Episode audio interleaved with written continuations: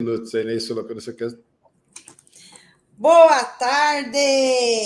O Alex estava aqui, gente, falando que ele conseguiu se barbear, se perfumar em oito minutos. E realmente é um milagre, viu? Esse homem, olha, eu me troco em dez minutos, ele demora duas horas. Lá em casa eu falo que a gente está com o papel invertido, né, Alex? Porque, Marta, com todo respeito ao público, preciso da barbeada perfumada para falar com o público, né? Aí, tá vendo? Meu Deus eu não passei a maquiagem, gente. Passei perfume, passei tudo. É isso aí. Gente, vamos lá, boa tarde. Mais uma vez, obrigada pela sua audiência. Já tinha ali 20 pessoas já esperando a gente entrar, isso é muito legal. E vamos que vamos, né? Conforme prometido, a gente falou que a semana a gente traria aí Ai, já esse cabelo, esse meu cabelo só o lado borogodó. Essa semana a gente traria sobre um documento passo a passo aí do planejamento. E isso que nós fizemos. Então, você que está entrando, já vai deixando seu nominho, vai dando aí boa tarde, Bárbara, boa tarde. Pessoal que está no Instagram também, é muito bacana, a gente está com a gente super legal aí no Instagram. Então, quem está no Instagram aí, boa tarde também. Obrigada por estar nos seguindo. E é isso, Alex. Todo mundo já te conhece, né? O pessoal acompanha. Se alguém.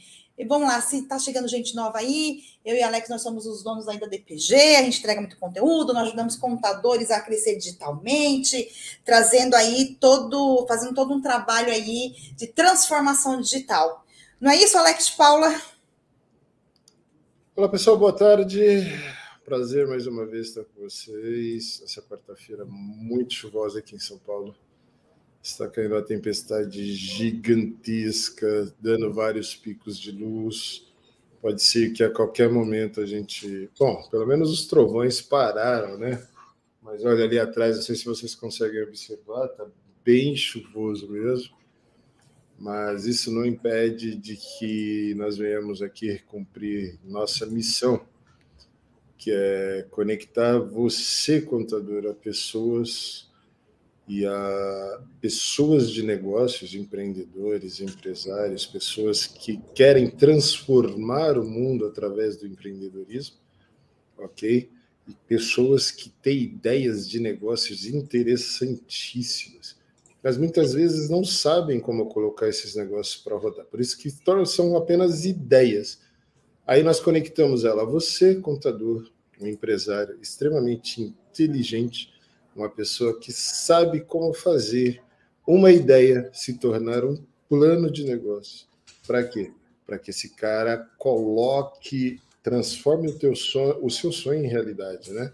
Quer ter um negócio extraordinário, muito rentável, muito lucrativo. Para isso, ele precisa do contador. E eu não, considero que ele precisa do contador, Marta, porque ah, no Brasil existe a questão da prerrogativa e é obrigatório que uma empresa tenha um contador, nada disso. Eu acho tudo isso blá blá blá, balela. Eu acho que isso traz zona de conforto para a maioria do público contábil, essa é a grande realidade. Mas tem um, um, um grupo de empresários de contabilidade que se atentou que se valer da prerrogativa é uma burrice sem tamanho. E começaram a se atentar que eles vivem numa sociedade de consumo, participam de um mercado extremamente competitivo e que se eles quiserem realmente demonstrar valor, né, perceptível, tá, gente? O valor precisa ser perceptível para o público, não para você que fornece o serviço.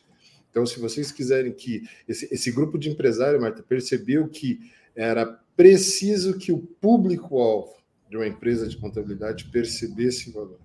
E aí começaram a se posicionar de forma muito diferente e começaram a ter resultados extraordinários. E tudo isso através do quê? Através de estratégias de marketing e de negócios extraordinárias como eles. E é sobre isso que nós viemos falar hoje. A semana passada nós falamos que nós colocaríamos o desenho de um plano específico de marketing. Mas, Marta, eu vi a necessidade de que? De falar primeiro o que performa para uma empresa de contabilidade, porque nós fomos muito, falamos de muita coisa, mas não falamos de uma forma organizada mesmo dentro de uma jornada.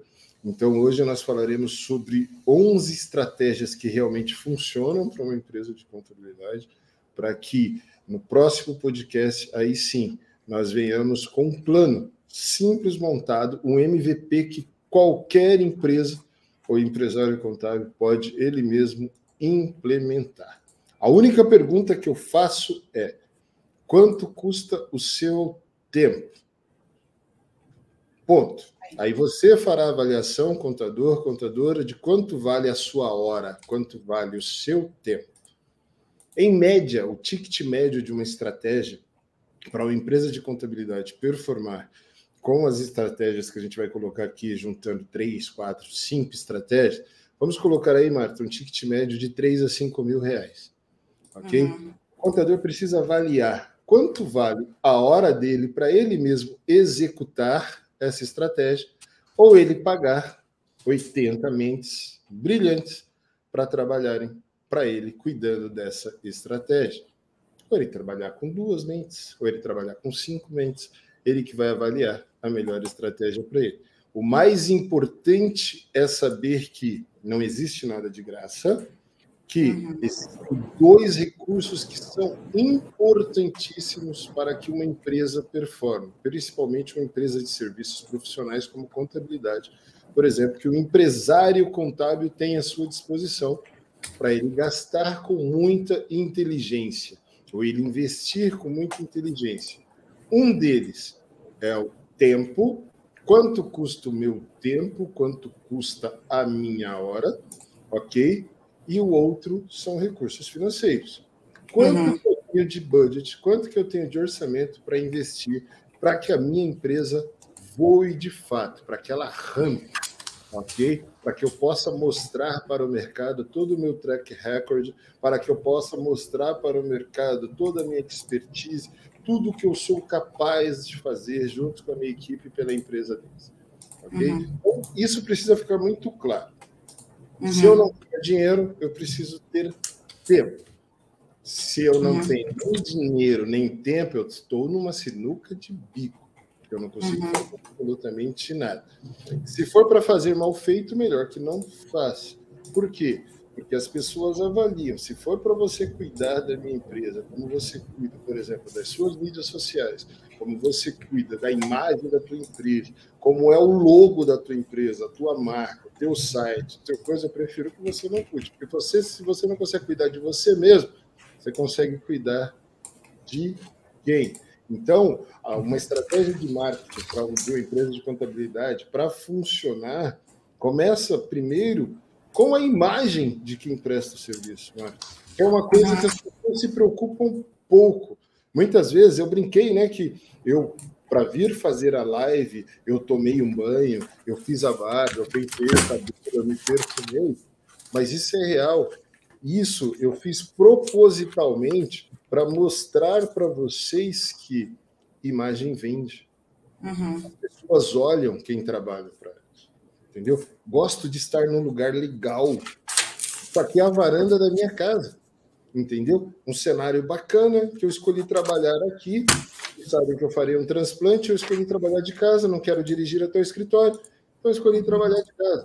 Pega um lugar bacana para trabalhar, um cenário legal para trabalhar. Tudo isso atrai público, tudo isso atrai pessoas. Talvez alguém olhe e fale, ah, isso é balela, isso é blá blá blá.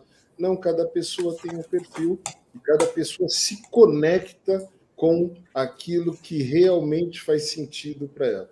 Imagem pessoal vende, marketing pessoal vende, eu não consigo entender um contador, um empresário de segmento que for, ter perfil, por exemplo, na mídia social travado, Marta, não querer mostrar nada da vida dele. Não, eu não mostro uma foto, eu não mostro que eu viajo, eu não mostro que eu frequento uma academia, que eu frequento a igreja. Eu, eu, eu tenho pessoas que me ligam para recriminar, porque eu, eu, a Marta, falamos sobre Deus, falamos, citamos versículos bíblicos, é, é, a Marta aposta que está lá na igreja, igreja e não sei o que e tal, porque isso pode ofender a crença de alguém. Gente, todo mundo tem a sua crença, cada um que creia no que quiser.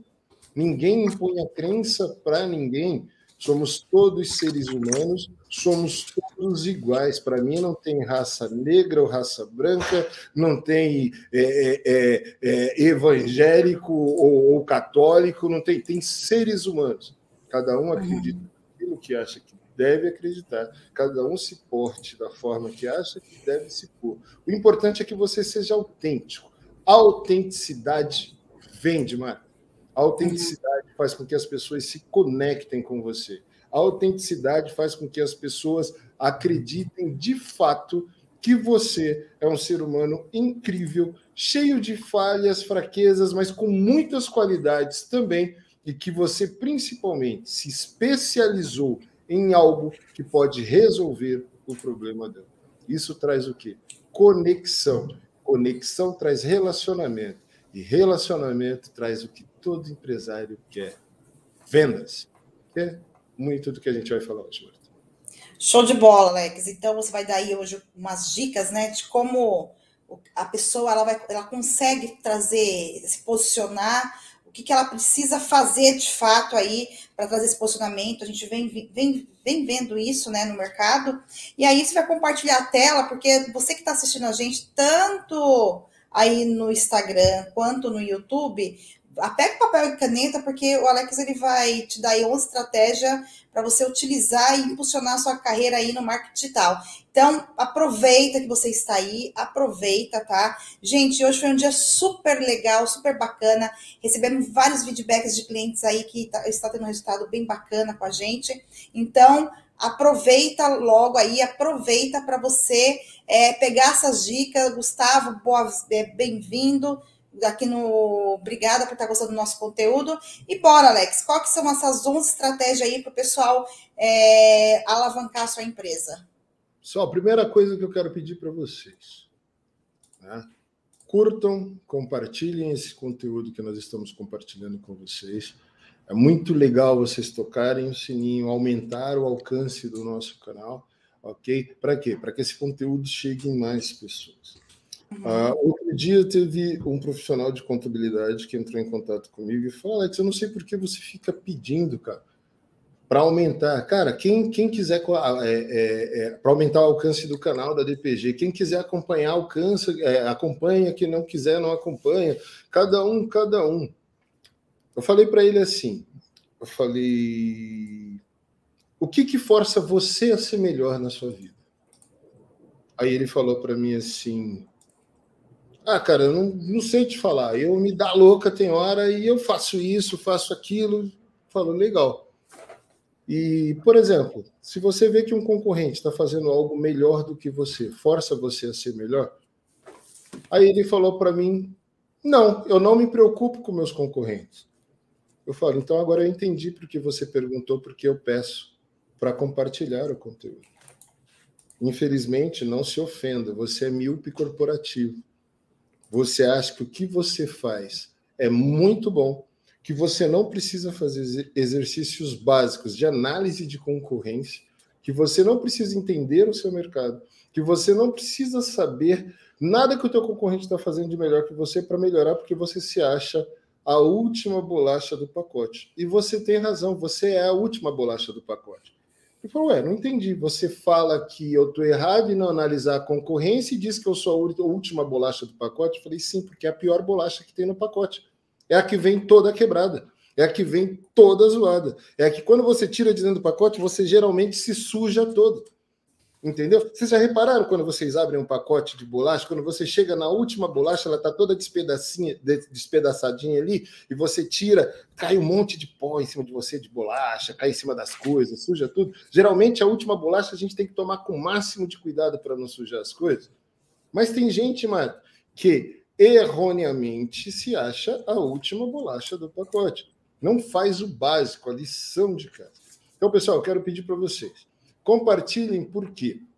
Porque quanto melhor o seu concorrente for, fica essa primeira dica aí para vocês e anotem essa frase, tá? Quanto melhor o seu concorrente for, mais ele impulsiona você a se tornar melhor, a sair da zona de conforto. Zona de conforto não é lugar para você morar. Zona de conforto é lugar para você se recuperar, ganhar fôlego, energia, prestar atenção na sua estratégia, reavaliar e ó, rampar novamente. Zona de conforto, ela tem que ser confortável até você provocar nela o desconforto para que você saia de lá. Ok? Então é assim, é, é, é, é meio paradoxal o que eu estou dizendo, mas é real. A zona de conforto ela precisa funcionar até que você esteja desconfortável dentro dela. Agora, se você for míope, você estará desconfortável. É o que eu mais vejo, Marta. São empresários reclamando que suas estratégias de marketing não funcionam que suas estratégias de venda não funcionam, que a culpa é do CRC, que a culpa é do Bolsonaro, que a culpa é do Lula, que a culpa é do Biden, que a culpa é do coronavírus, que a culpa é do cliente, culpa... mas o cara está incomodado na zona de conforto e não sabe como sair de lá. Então começa a criticar todo mundo. Agora vocês já perceberam, pessoal, que quem critica geralmente não faz nada? A maioria das pessoas que só sabem criticar, geralmente, elas se especializaram em criticar as outras pessoas, mas elas não fazem absolutamente nada para mudar o status quo de sua realidade. Elas não fazem nada para mudar. Elas não aceitam o conceito de uma coisa chamada autorresponsabilidade. E elas fazem o quê? Elas reclamam, elas reclamam, reclamam. Mas se vocês não sabiam, reclamar não muda o resultado do jogo. O que muda o resultado do jogo é você fazer um bom aquecimento, falar com o técnico, entrar no campo e realmente ir jogar. Não adianta ficar da arquibancada reclamando, chamando o juiz de filho não sei do que, chamando o técnico de burro, dizendo que jogador não sabe cobrar pênalti ou não sabe bater falta. Ele que está dentro de campo, ele que treina todo dia, e é ele que tem a responsabilidade de mudar o resultado do jogo. Está dando a cara para bater. E você que não está fazendo nada, está reclamando por quê? Normalmente, foi uma frase que eu ouvi do mestre Zico que eu achei sensacional. Ele falou assim, cara, normalmente, todo crítico de futebol é um cara que tinha muita vontade de ser jogador, mas é frustrado por não ter conseguido lograr uma carreira de sucesso. Então ele tentou, fez teste em clubes, fez isso, fez aquilo, não conseguiu, virou crítico e aí bate em todo mundo. Você vê que a maioria dos caras que jogaram muito bem bola, que ganharam Copa do Mundo, quando eles se tornam comentaristas de futebol, eles entendem o lado de quem está jogando, fazem críticas pesadas também, porque eles sabem com conhecimento técnico que o cara realmente está falhando tecnicamente, que precisa treinar mais. Isso eu considero crítico, o resto é só opinião. Agora, você vai entrar em campo, contador, para jogar de fato o jogo do marketing, que é um jogo infinito para que você alcance os seus resultados ou, ou continuará reclamando. Então escreve aí no chat, eu vou jogar ou eu vou continuar reclamando? Porque se você quer continuar reclamando, beleza. Continua aí ouvindo que eu tenho algumas coisas para você reclamar de mim. Eu quero que você, inclusive, me xingue durante a live. Beleza? Agora, se você quer jogar, eu quero que você coloque muito foguinho aí, ó. Começa a colocar foguinho aí dizendo: Uau, grande insight, grande insight, grande insight. Outra coisa que eu quero que você faça. Eu quero que você Coloque aí o que, que você gostaria que nós falássemos nas próximas lives. E, principalmente, coloque a cidade de onde você está nos assistindo. É muito legal a gente entender, gente, de onde vocês estão falando, porque vivemos num país de dimensões ou com dimensões continentais, com um regionalismo muito forte. E muitas vezes uma estratégia de marketing que funciona aqui para o Sudeste não funciona no Nordeste. Uma estratégia que funciona no Nordeste não funciona no Rio Grande do Sul ou na região Sul. Temos regionalismos que são muito fortes e nós, como estrategistas de marketing, precisamos entender isso e precisamos entender de onde você está, como que é a tua região, como que performa o público empresarial da tua região, para quê? Para conectar a sua marca e o seu tom de voz daquilo que você realmente resolve com a forma que o empresário entende que realmente funciona para ele.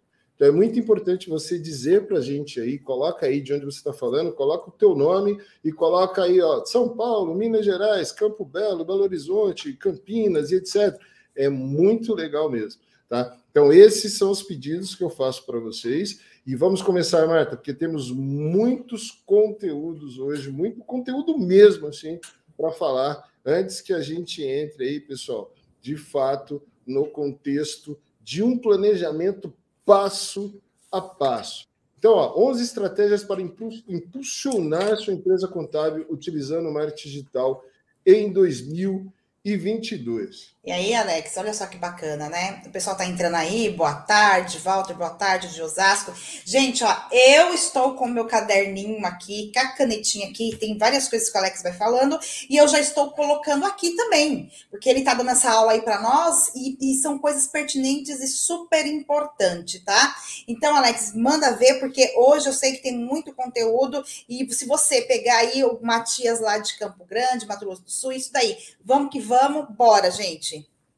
Marta, é, é, algo interessante que você me fez lembrar aqui. É, é, caderninho, caneta na mão, anotem isso que eu vou dizer. Já começa, já entra dentro do nosso conteúdo.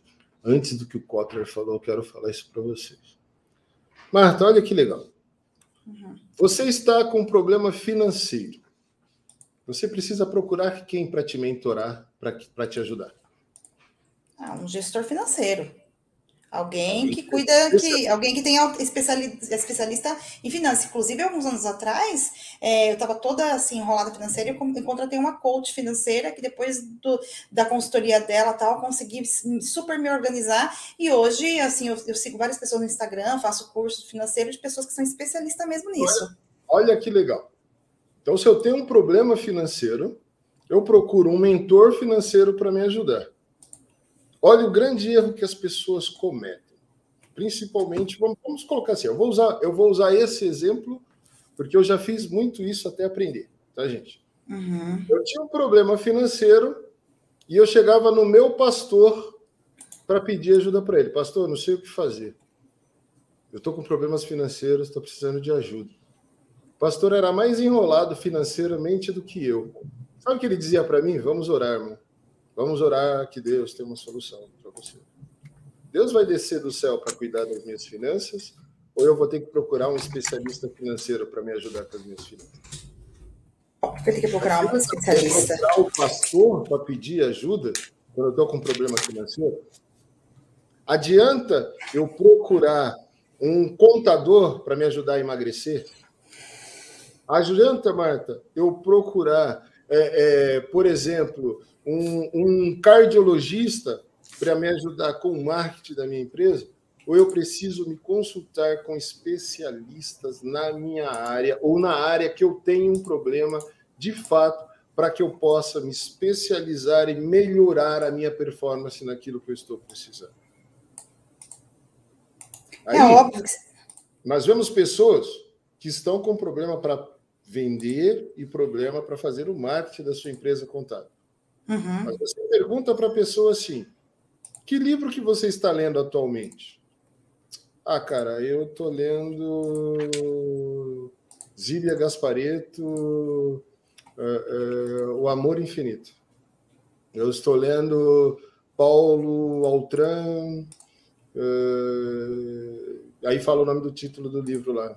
Eu estou lendo uh, Macunaíma, eu tô lendo Sêneca, eu tô lendo sei o que. Cara, não é que você só tem que ler livro relacionado àquilo que você precisa para o seu negócio, não. Mas tudo que a gente precisa resolver na nossa vida, a gente precisa de um manual de instruções para que a gente possa resolver esse problema. Ok? Então, se você está com um problema de marketing e vendas na sua empresa contábil, primeiro, você precisa de um mentor um mentor para te instruir e um mentor para dizer para você o que você precisa fazer. Por quê? Porque ele vai te guiar numa jornada para encontrar a solução daquilo que você precisa. Segundo, as literaturas que você lê precisa ser congruentes com o problema que você tem, porque naqueles livros provavelmente tem uma receita para você melhorar sua performance e entender melhor o que o seu mentor fala, ou o que a sua agência faz, ou o que o seu profissional de marketing ou vendas faz dentro da sua empresa. Você não lê absolutamente nada sobre vendas, você não lê absolutamente nada sobre marketing, mas critica o especialista de marketing e critica o especialista de vendas dizendo que ele não sabe trabalhar. E quando você busca ajuda, você busca ajuda num colega que tem um mentor, que tem uma agência que está dando certo e você vai lá tentar falar mal da agência e tentar falar mal do mentor, ok? Mas você não faz nada congruente nas suas ações para que você tenha resultados efetivos. Então está na hora de começar a mudar a estratégia, Marta. Se eu estou com problema sobre vendas, eu preciso estudar sobre vendas. Se eu estou com problema sobre marketing, eu preciso estudar. Isso significa que eu vou operacionalizar o marketing da minha empresa? Não necessariamente, mas isso, isso serve para quê? Para que eu entenda conceitos de marketing, para que eu saiba o que minha agência está fazendo, ou o meu profissional de marketing interno está fazendo, qual é a ação da agência, qual é a minha ação. Eu costumo dizer que nós, como assessores de marketing da sua empresa contábil, temos o mesmo papel praticamente de um personal trainer. Nós precisamos que você corra junto conosco. Eu te indico o jeito de correr, faço muita coisa aqui para você também, porque eu performo, eu não sou só mentor, ok? Mas se você não subir na esteira para correr, você não ganha condicionamento físico. Então eu posso te ensinar as melhores formas de correr do mundo. Se você realmente não for correr, não adianta absolutamente nada. Se você não fizer os exercícios, você não ganha força muscular, você não ganha volume muscular. Então, quem pratica exercícios físicos aqui sabe o que eu estou falando. Quem é responsável por 90% dos seus resultados é você que contrata o personal. O personal é o mentor, é o cara que te guia, que não deixa você fazer o exercício de maneira errada para que você não machuque seus tendões, suas juntas, seus músculos, para que você não tenha lesões e etc. É o cara que coloca você dentro de uma jornada e diz: vamos fazer isso, isso, isso, e você vai vendo a evolução acontecer. Mas se você não participar, querido, Deixa lá o personal lá na academia e fala para ele aí, ó, liga a esteira e deixa a esteira correndo aí, e pode deixar correr o tempo que eu vou emagrecer aqui deitado na minha cama. Você vai emagrecer coisa nenhuma. Do mesmo jeito funciona o marketing da sua empresa. Se você não, não, não correr junto com a gente, não adianta absolutamente nada. E precisa correr mesmo até começar a acontecer. Mas e o Alex? fato que deu certo hoje não dá certo amanhã. Por isso que a gente precisa de você o tempo inteiro, porque conforme o Felipe Kotler falou, Marta, o marketing é uma corrida sem linha de chegada. Simon Sinek diz que é um jogo infinito. Reconhe... Recomendo a todos que leiam esse livro, O Jogo Infinito. Fala, Marta. É, e sabe o que é interessante? É, a gente tem conversado bastante, né? É, como você acabou de falar, o marketing muda toda hora, é teste AB, e marketing e vendas andam lado a lado. E hoje eu estava conversando com um cliente e falei assim: Ah, Marta, eu contratei aqui um vendedor, coloquei ele, deu três meses, mandei embora porque não consegui ter retorno nenhum. Aí eu falei assim: qual a estratégia para vendas que você teve? Não é assim, joga a pessoa lá e tá tudo certo, tá tudo. Não funciona desse jeito. Então, marketing e vendas anda lado a lado. Você tem que fazer uma volta 360 e sempre fazendo essa volta porque você tem vários braços e vendas está no meio do marketing. As pessoas não conseguem compreender isso. Então não adianta você, ah, eu vou, eu, propaganda é um P do marketing, né? Não adianta falar assim, eu vou investir em marketing, só que eu não tenho um departamento comercial, nem que esse comercial seja um sócio, um sócio operacional, outro comercial. Mas, gente, vou falar para vocês e vou falar e dar real aqui. Se não tiver alguém focado no comercial junto com o marketing, dificilmente você vai sair do lugar. E a gente está provando por A mais B isso daqui, que só sai do lugar quem está fazendo isso, quem está investindo tempo nisso. Se você não está investindo tempo nisso, gente, de verdade, nem comece a fazer marketing, nem vá para a internet, porque você vai precisar de esforço comercial. Então, eu quero que você pense muito sobre isso, porque não é apenas ir lá para o Instagram falar, não é apenas você ficar é, postando imagem, é uma estratégia muito profunda que você vai ter que ter um engajamento, que se não tem engajamento, já era. Presença, né, Marco? Presença é um músculo. Dá para ser exercitado. Né? É, novamente, cito Zig Ziglar aqui, que não é que não tem tempo. Falta o quê? Falta estratégia, falta rotina, entendeu? Falta roteiro. As pessoas, por que, que o dia tem 24 horas para todo mundo e tem pessoas que têm resultados extraordinários e outros não têm? Porque tem pessoas que vivem num verdadeiro looping dentro das suas próprias cabeças. Né? Ah, eu preciso fazer isso. Ah, mas se eu fizer isso, pode ser que aconteça aquilo. Mas se eu fizer aquilo e acontecer aquilo, e fica nesse looping constante, ok? E acaba não fazendo nada. São verdadeiros procrastinadores. Perfeccionistas geralmente são procrastinadores. Né? Ficam nas ideias, nas ideias, nas ideias, reclamam, criticam, nada tá bom, nada funciona. Gente, eu vou dizer para vocês, ó, por mim mesmo, já fui um cara extremamente perfeccionista, extremamente procrastinador. Muitas ideias brilhantes, resultados pífios. Até que eu comecei a ser mentorado, até que eu comecei a entender o poder do agora. Se tem que fazer uma coisa, faça agora. O livro O Poder do Agora é espetacular por causa disso. É outro livro que eu recomendo que vocês leiam, entendeu? Não deixem para amanhã o que vocês podem fazer agora. E o que vocês podem fazer agora pelo marketing da sua empresa? O que, que vocês podem fazer hoje? Ah, cara, mas eu não tenho dinheiro. Deixa eu te perguntar uma coisa. Você tem dinheiro para uma vida social, vamos colocar assim, agitada? Quantas viagens você faz por ano? Quatro, cinco? Será que dá para você diminuir nesse começo, fazer uma, duas no máximo? Você vai ter que renunciar a alguma coisa. Não há ganho sem perda. Né? Ah, é, pô, cara, eu preciso de um carro. Legal. Todos nós precisamos de um carro. Mas será que você precisa comprar o seu primeiro carro já uma Land Rover, uma Range Rover? Ou você pode comprar um carro? Um carro tem um benefício funcional, que é o quê? Levar você, transportar você de um lugar para outro. Agora, quando eu quero pensar na minha vaidade pessoal em outros tipos de benefícios, como status, por exemplo, e etc., eu vou pensar num carro muito caro, além das minhas possibilidades. E sabe o que, que eu faço, Marta? Eu sangro a minha empresa para eu ter uma condição de vida que eu não posso ter. Para mostrar. Isso acontece demais, né, Alex? Isso acontece demais, né? É, eu falo para você, eu visitava empresas de contabilidade, visitei muitas empresas de contabilidade quando trabalhei como vendedor, e era assim, né? É, o escritório, Deus me livre, desculpa falar, mas é isso, Deus me livre, um cheiro de mofo, papel pra caramba, mas o cara tinha uma Land Rover na garagem. Entendeu? E aí? Cara, para que isso? Seria melhor que tivesse um Fiat Uno na garagem, a sua empresa tivesse melhor montado, o seu marketing melhor traçado, você Está mais simples, mas está indo de acordo com as condições do que as condições permitem e você vai evoluindo junto com a sua empresa. Primeiro, empresa rica, empresário pobre, para depois, empresa rica transformar em empresário em empresário rico. O que nós vemos é o inverso, né, Marta? Empresários ricos e empresas pobres.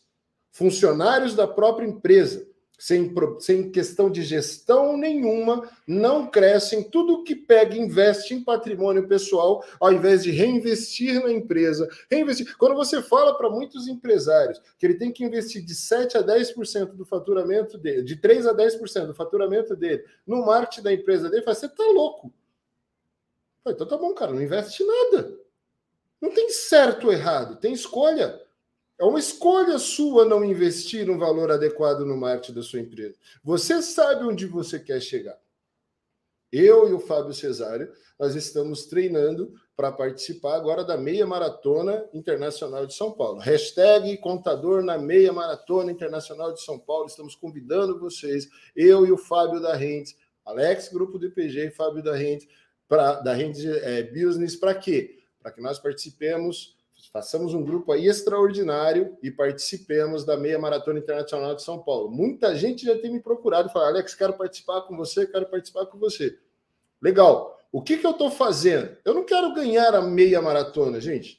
Eu não estou imaginando que eu vou chegar lá, vou partir do pelotão 2 para o pelotão, pelotão de elite e vou bater um atleta profissional lá. Mas minha parte eu estou fazendo, cara.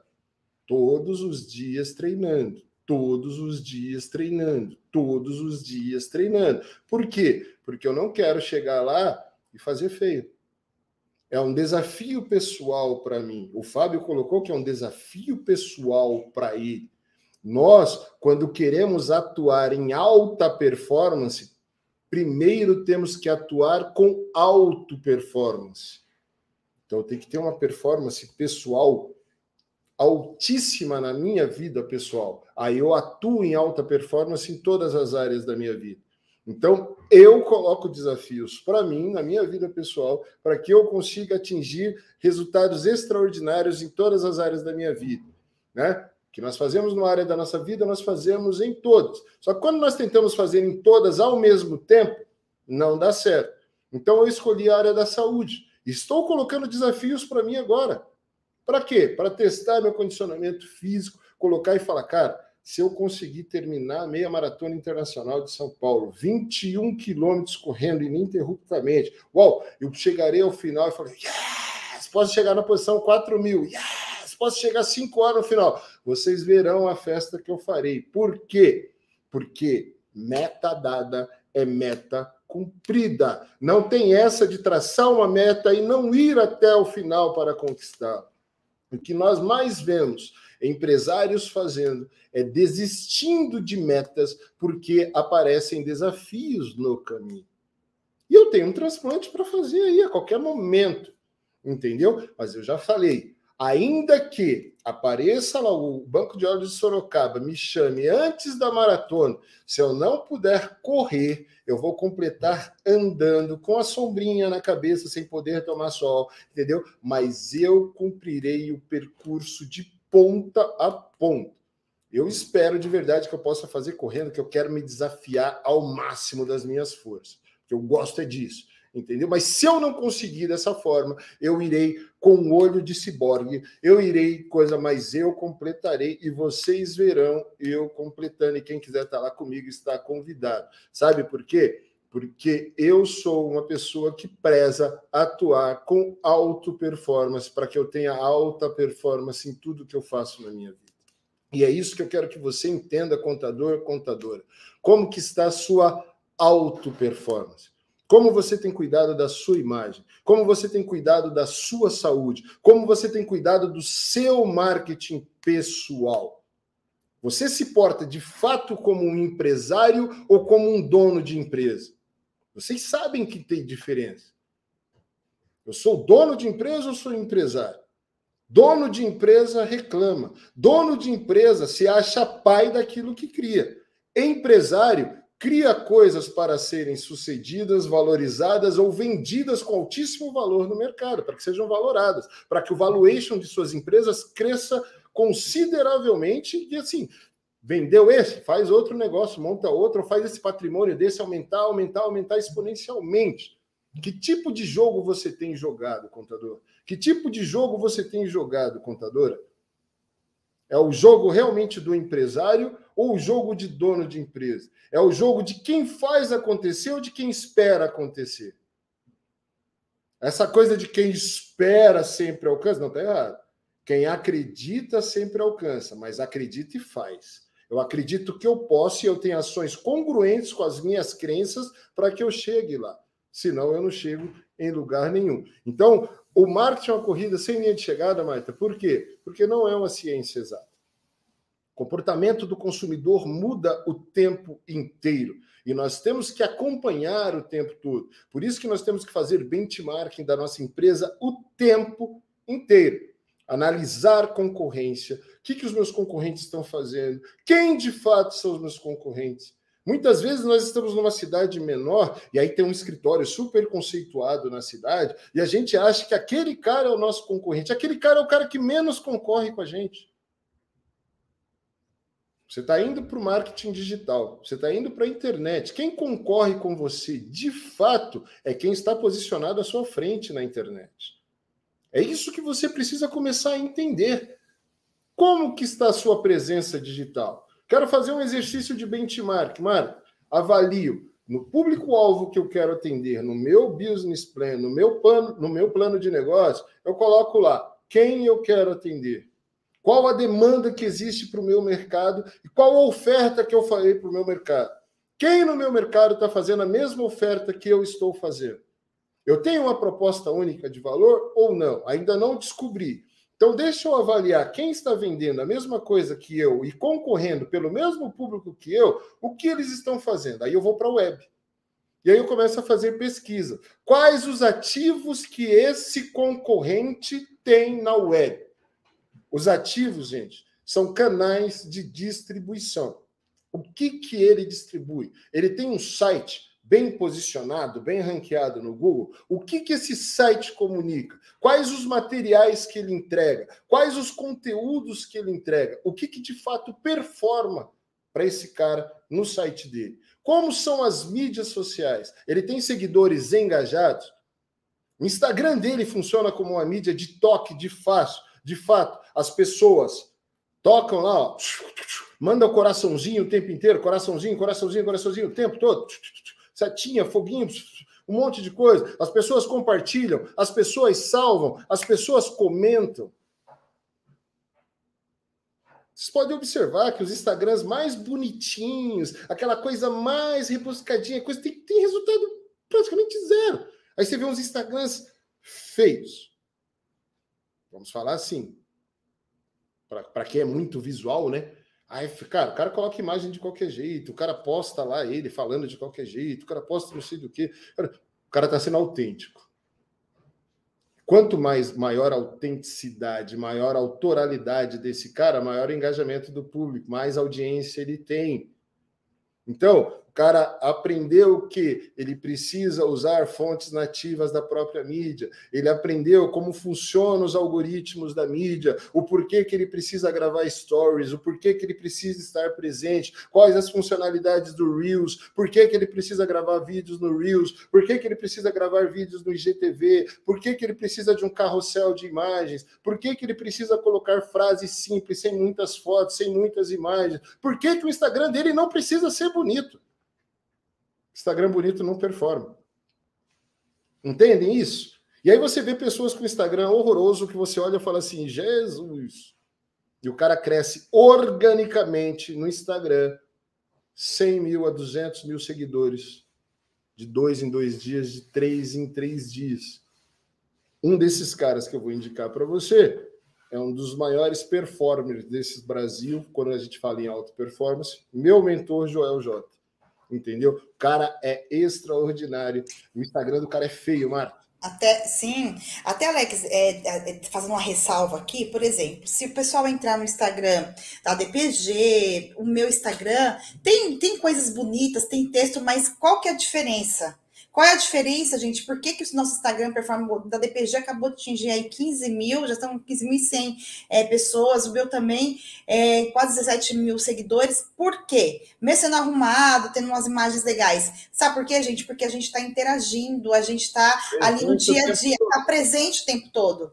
Então, assim, de fato, a, como que a gente vê nessas métricas é, o que a minha audiência está gostando? Como que eu vejo? Eu vejo através dos, dos salvamentos, eu vejo através das curtidas, dos compartilhamentos, eu consigo visualizar isso lá no insight do Instagram. Então, o que o Alex diz é o seguinte: se você tem um Instagram bonito, melhor ainda. Se, não, se, se ele está feio, se você não se você estiver presente, você vai conseguir é, fazer as coisas acontecerem. É só olhar nos insights. Tá? O que tem mais engajamento, tanto no seu e na DPG, são as coisas mais feias. É aquilo que você posta. Por exemplo, você postou a semana passada que nossa filha estava internada. Teve uma interação gigantesca no seu Instagram. Entendeu? Você postou uma brincadeira que você estava no BBB. Teve uma integração gigantesca. Criatividade e autenticidade. Isso realmente é o que performa. Muitas vezes a gente capricha demais numa imagem tem três salvamentos. A gente coloca uma frase coloca quase fundo zero, entendeu? Tem 50 salvamentos, 60 salvamentos, tem 30 compartilhamentos. Então, quer dizer, as pessoas querem coisas simples. As pessoas não querem ver foto sua bonita lá, Marta, nem foto minha bonita lá no Instagram. Entendeu? As pessoas querem ver performance de fato. Para colocar uma foto legal, precisa ter. Alex, mas você coloca a foto sua lá. Sim, por isso que eu estou estudando cada vez mais para colocar menos fotos minhas lá e ter coisas mais interessantes. E à medida que cada vez que eu coloco menos fotos minhas lá, mais interação eu tenho naquelas postagens que eu faço. A galera gosta de ver os videozinhos performando, a galera gosta de ver as coisas acontecendo, o mundo em movimento. Este é, esta é uma tendência do Instagram para 2022, tá, Marta? É exatamente o que as pessoas querem ver quem são as pessoas por trás dos negócios. Por isso que eu não consigo acreditar que existem perfis de empresários que são travados empresários que bloqueiam seus perfis para que as pessoas não vejam o que eles fazem, empresários que não querem aparecer porque de fato não, não faz sentido. Nós vivemos num mundo perigoso. E se a pessoa descobrir que eu frequento o restaurante, isso pode me sequestrar. Cara, se coloca dentro de um buraco e se fecha. Que risco de sequestro você vai ter qualquer coisa. Se você for ficar pensando na violência, só atrai violência. Pensa em coisa bom. Segue o conselho do apóstolo Paulo. Filipenses capítulo 4, versículo 8, para você anotar e nunca mais tirar da sua vida. Tudo que é bom, tudo que é belo, tudo que é boa fama, se há proveito, nisso pensai. Você tem que pensar em coisas boas, coisas que agreguem, entendeu? Ou que agregam. Coisas que realmente farão sentido para os objetivos ou para os objetivos que você tem para a sua vida para a sua empresa, para a sua vida pessoal. Parem de considerar a possibilidade do não.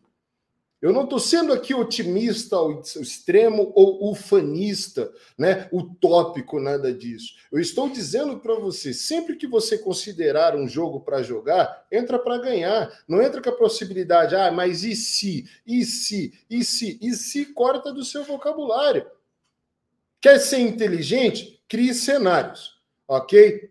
Para chegar no resultado. Então, eu quero ter lá, Marta, mil seguidores no Instagram em três meses.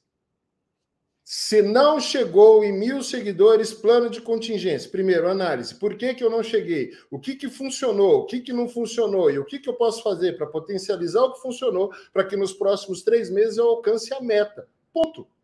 São números e métricas. Entendeu? Eu não trabalho, ah, mas e se, e se, e se? Primeiro, se permitam. Deixem a coisa rolar, deixem a coisa acontecer, deixem a coisa fluir. Sejam de verdade uma verdadeira força da natureza. A natureza não tem quem pare. E um homem destemido e determinado, uma mulher destemida, determinada, que sabe onde quer chegar, ninguém consegue parar. Agora, primeiro você precisa saber onde que você quer chegar.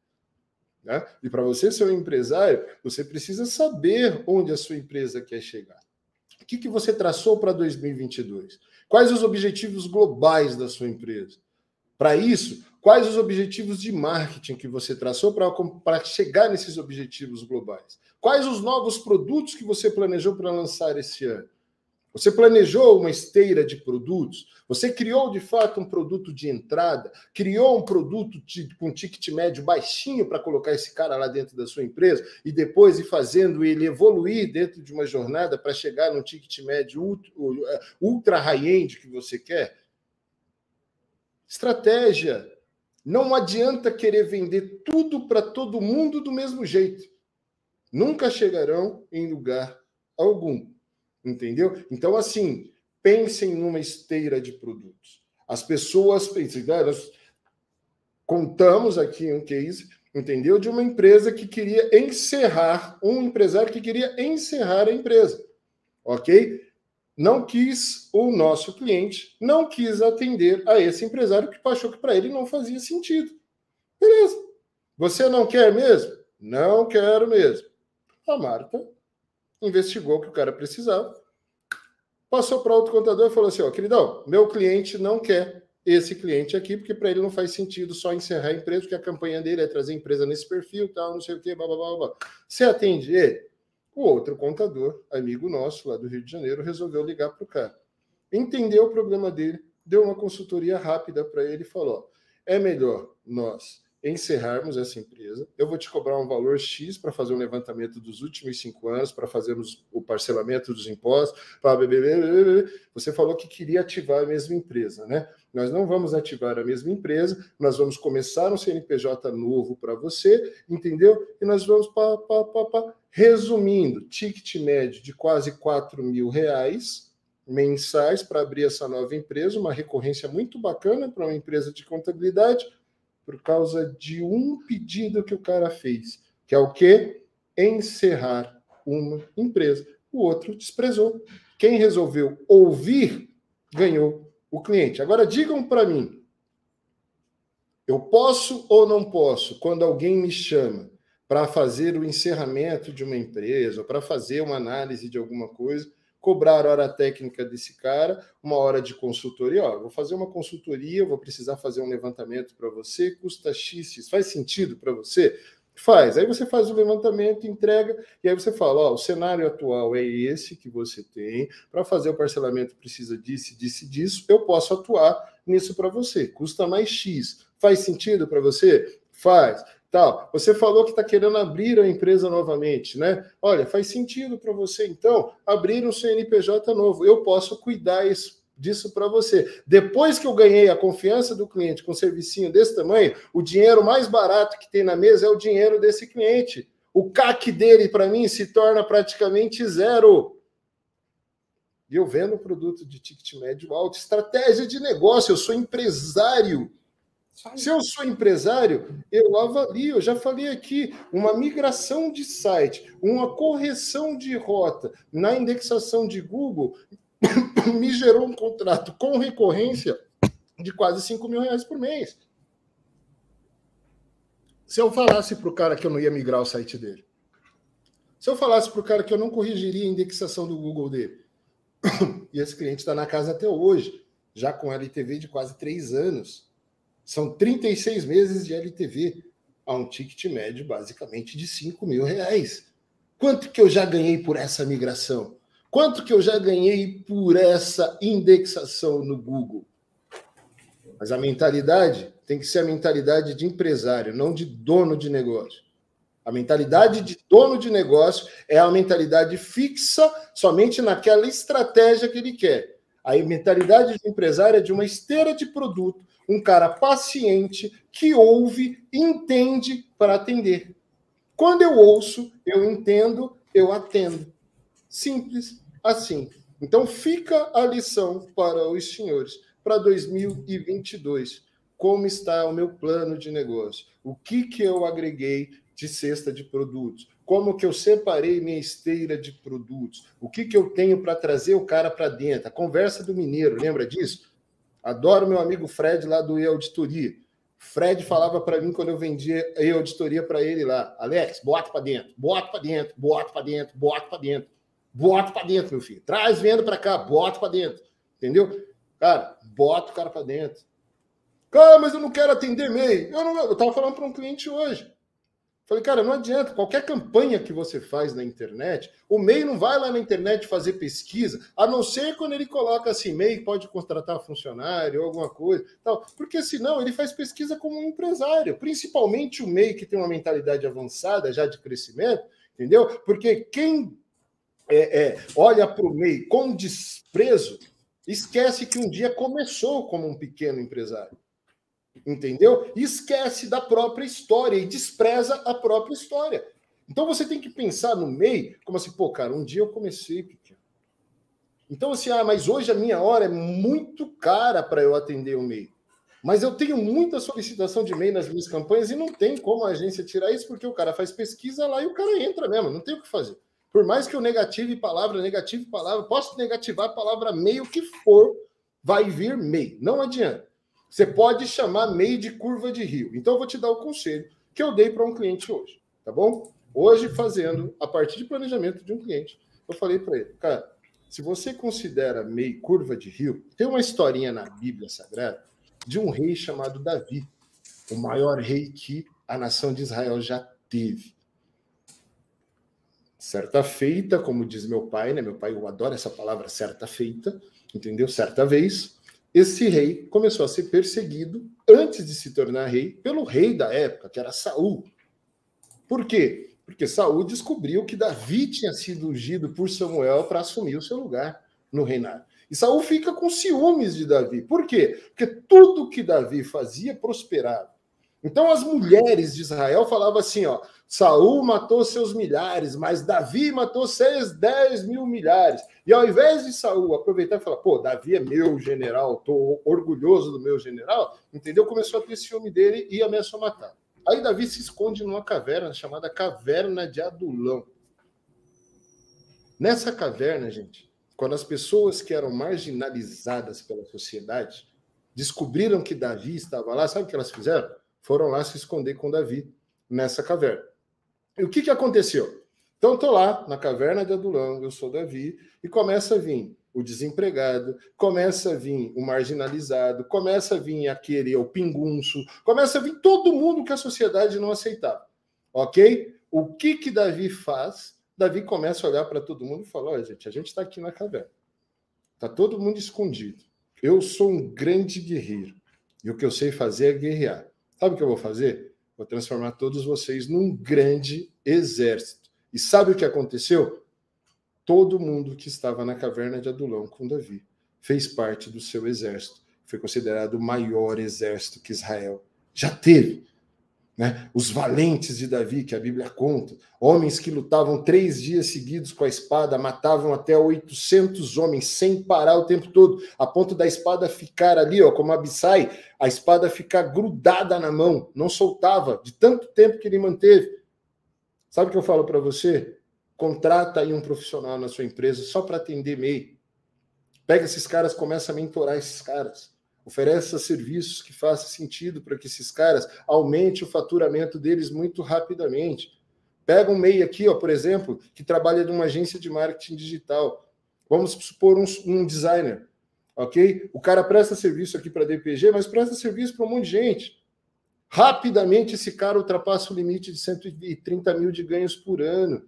E se você souber fazer esse cara fazer uma gestão financeira adequada, sabe o que vai acontecer? você fará com que, de fato, rapidamente esse cara abra uma microempresa com você. E daqui a pouco aquele 190 ou 200 reais, sei lá, que você cobrar de um MEI aí por mês, entendeu? Passa a ser 397 que você cobra de um PJ ou meio salário mínimo, ou um salário mínimo, sei lá o que o cara vai ter com você. Cabe a você ser um mentor de negócios para esse cara. Cria uma plataforma, cria um produto, ensine esse cara a empreender de verdade, que, porque de fato você vai aprender muito mais, vai se tornar um mentor e um mestre quando você começar a ensinar o que você sabe. Você vai melhorar cada vez mais. Não adianta apenas estudar e não passar para frente o que você tem de, de, de valor. Ok? Eu acho que aconteceu algum probleminha com a Marta, deve ter faltado energia né? A, a, energia da Marta caiu lá, acabaram de me avisar aqui, então, pessoal, vocês vão ter que me aguentar aqui. Estéreo, eu peço a você que vá colocando aqui para mim ó, as perguntas aqui no chat para que eu consiga ir atendendo ao pessoal, tá? Mas é isso, pessoal. Tudo tem estratégia na vida. Basta que você de verdade entenda o que, que você tem de propósito como empresário. Se o seu propósito for apenas o dinheiro, vou te dizer uma coisa: enquanto o dinheiro estiver no teu olho, ele não estará no teu bolso. Simples assim. Enquanto você focar no dinheiro, o dinheiro correrá de você. Agora, quando você tiver propósito de verdade, como a Eliana que está aqui, uma cliente nossa, que tem propósito de ajudar de fato as pessoas, os empresários, os empreendedores do Brasil a performar, a crescer, a pegar na mão, a ensinar o cara a ser um gestor de verdade. Ah, mas esse não é o papel do contador. Meu querido, eu vou dizer, na nova economia, você tem que se reinventar. Se você não se reinventar, sabe o que vai acontecer? Você ficará preso simplesmente no passado, no limbo. Você cairá no ostracismo caindo no ostracismo, você será atropelado por, um, como por uma manada assim, de pessoas que já entenderam a nova economia, já entenderam o novo perfil do consumidor e que, de fato, o que eles precisam fazer para que a coisa venha a acontecer. Ok? Então vamos continuar aqui, tá? tenha um plano de negócio. Né? As principais funções de uma empresa são marketing e inovação. Se as funções da sua empresa contábil não é voltada para o marketing e para a inovação, você já está para trás. Ok? Hello! Marketing e inovação produzem resultados. Todo o resto é custo, contador. Se você fala que marketing é custo, você está errado. Se você fala que inovação é custo, você está errado. Marketing e inovação trazem resultados para você. É o que mais você tem que se preocupar. É o que mais você tem que ser estrategista. Naquilo que você inova e como que você demonstra isso para o mercado. Tá? Agora, ó, como impulsionar sua empresa de contabilidade utilizando o marketing digital? Vamos finalmente para as estratégias. Já são 17h04, nós temos uma hora agora para ir direto para as estratégias. Beleza? Então vamos lá. O marketing digital está em constante evolução. Alguém está brincando aqui comigo e voltando meu slide. O marketing digital está em constante evolução. Não faz muito tempo que o marketing era considerado parte da publicidade tradicional e agora é uma indústria em si. O marketing digital exige tempo e esforço. Se você, contador, não tiver tempo e não quiser se esforçar, eu vou dizer para você: esquece estratégia de marketing digital. Continua atuando do jeito que você está aí. Ok? Por quê? Porque não adianta. Ah, não, Alex, eu estou pagando a agência, você tem obrigação de gerar resultado para mim. Eu não tenho obrigação nenhuma, eu tenho obrigação de ser teu parceiro, entender a sua estratégia, entender aquilo que você quer fazer e criar a melhor estratégia junto com você. Mas se você não vem comigo, eu não tenho interesse no seu dinheiro, eu tenho interesse que você tenha resultado. Se você não quer ter resultado, cara, leva seu dinheiro para onde for. Porque se eu não puder ter resultado ou te dar resultado, eu não preciso do seu dinheiro. Desculpa, porque eu estou saindo do meu propósito, que é ajudá-lo a ter uma empresa próspera, uma empresa saudável, uma empresa com propósito, com responsabilidade social, ser um agente para você de riqueza e de prosperidade, como você se autodenomina que você é um agente de riqueza e prosperidade para empresários. Mas eu, como um especialista em marketing, também tenho o mesmo propósito de transformá-lo numa pessoa rica e próspera. Agora, qual é o teu propósito? Se você tiver medo de ser rico, se tiver medo de dinheiro, já começou errado. Entendeu? Sem dinheiro você não consegue fazer absolutamente nada. Agora, o teu foco não pode estar no dinheiro. Dinheiro é consequência de um trabalho muito bem feito. Tá? Por isso que você precisa é, é, aí de muito tempo e muito esforço. E o que é incrível sobre o marketing digital para empresas de contabilidade é que o seu alcance é ilimitado. Não tenha, é um jogo sem fim, com alcance ilimitado. Dependendo do tipo de estratégia que você adotar, você pode atender empresas geograficamente falando no mundo inteiro. E aí, qual vai ser, contador? Nós vamos de verdade de fato, com certeza, criar estratégias ou nós vamos ficar pensando somente nos clientes que estão na calçada da nossa casa? Zona de conforto. Hoje existe tecnologia para que você, para que o mundo seja o quintal da sua casa. Então, por que que você se contenta somente com clientes aí do seu bairro? Pensa nisso, tá? Marketing digital para empresas de contabilidade, o que que é? Vamos lá. O marketing digital para contadores é a soma de todos os esforços de marketing que visam as pessoas que acessam informações por meio de dispositivo como smartphone, tablet ou computador. E isso pode incluir marketing de buscas através do site, landing pages, LPs são landing pages ou páginas de capturas, estratégias de SEO e etc. Marketing nas mídias sociais, marketing de conteúdo, e-mail marketing, automação de funis, e aí nós podemos falar de estratégias aí até amanhã, tá? Porque uma empresa de contabilidade deve investir em marketing digital? Essa é a pergunta que você tem que fazer para você mesmo e você precisa responder. Então, ó, como impulsionar uma empresa contábil através do marketing digital? Vamos lá. Primeiro, tenha uma presença online forte. Anote isso aí, contador. Você precisa ter uma presença online poderosíssima. não é só estar na internet, não é só estar na web, é pensar numa presença digital muito forte. Alex, mas serviços de contabilidade não vendem pela web. Mas quem disse que uma presença digital forte garante simplesmente venda? Ah, cara, mas eu tenho uma estratégia de marketing para vender. Mas quando eu tenho uma presença online forte, eu vendo. Por quê? Porque eu ganho autoridade, autoralidade, entendeu? Eu ganho audiência. E é isso que eu preciso fazer na internet. Porque quando eu tenho uma presença digital forte, ou a presença online forte, mostra que eu sou autêntico. Mostra toda a autenticidade do meu propósito em si. E aí o que, que acontece? Eu começo a voar, começo a rampar. Pô, Alex, mas eu fui fazer uma live, cara. Tinha cinco pessoas só lá na live. Compensa eu fazer? Continua, insiste, insiste, insiste, insiste. Vai pensando nas estratégias, vai analisando, começa a olhar. Ah, cara, mas poxa, eu quero criar um podcast muito forte. Antes de você criar um podcast muito forte, sabe o que você faz? Analisa os principais podcasts que performam para o seu público-alvo. Liga lá para os donos do podcast e fala, cara, eu gostaria de participar do podcast com você. Você pode me entrevistar no seu, podcast? O cara fala, ah, cara, mas por que, que você quer participar?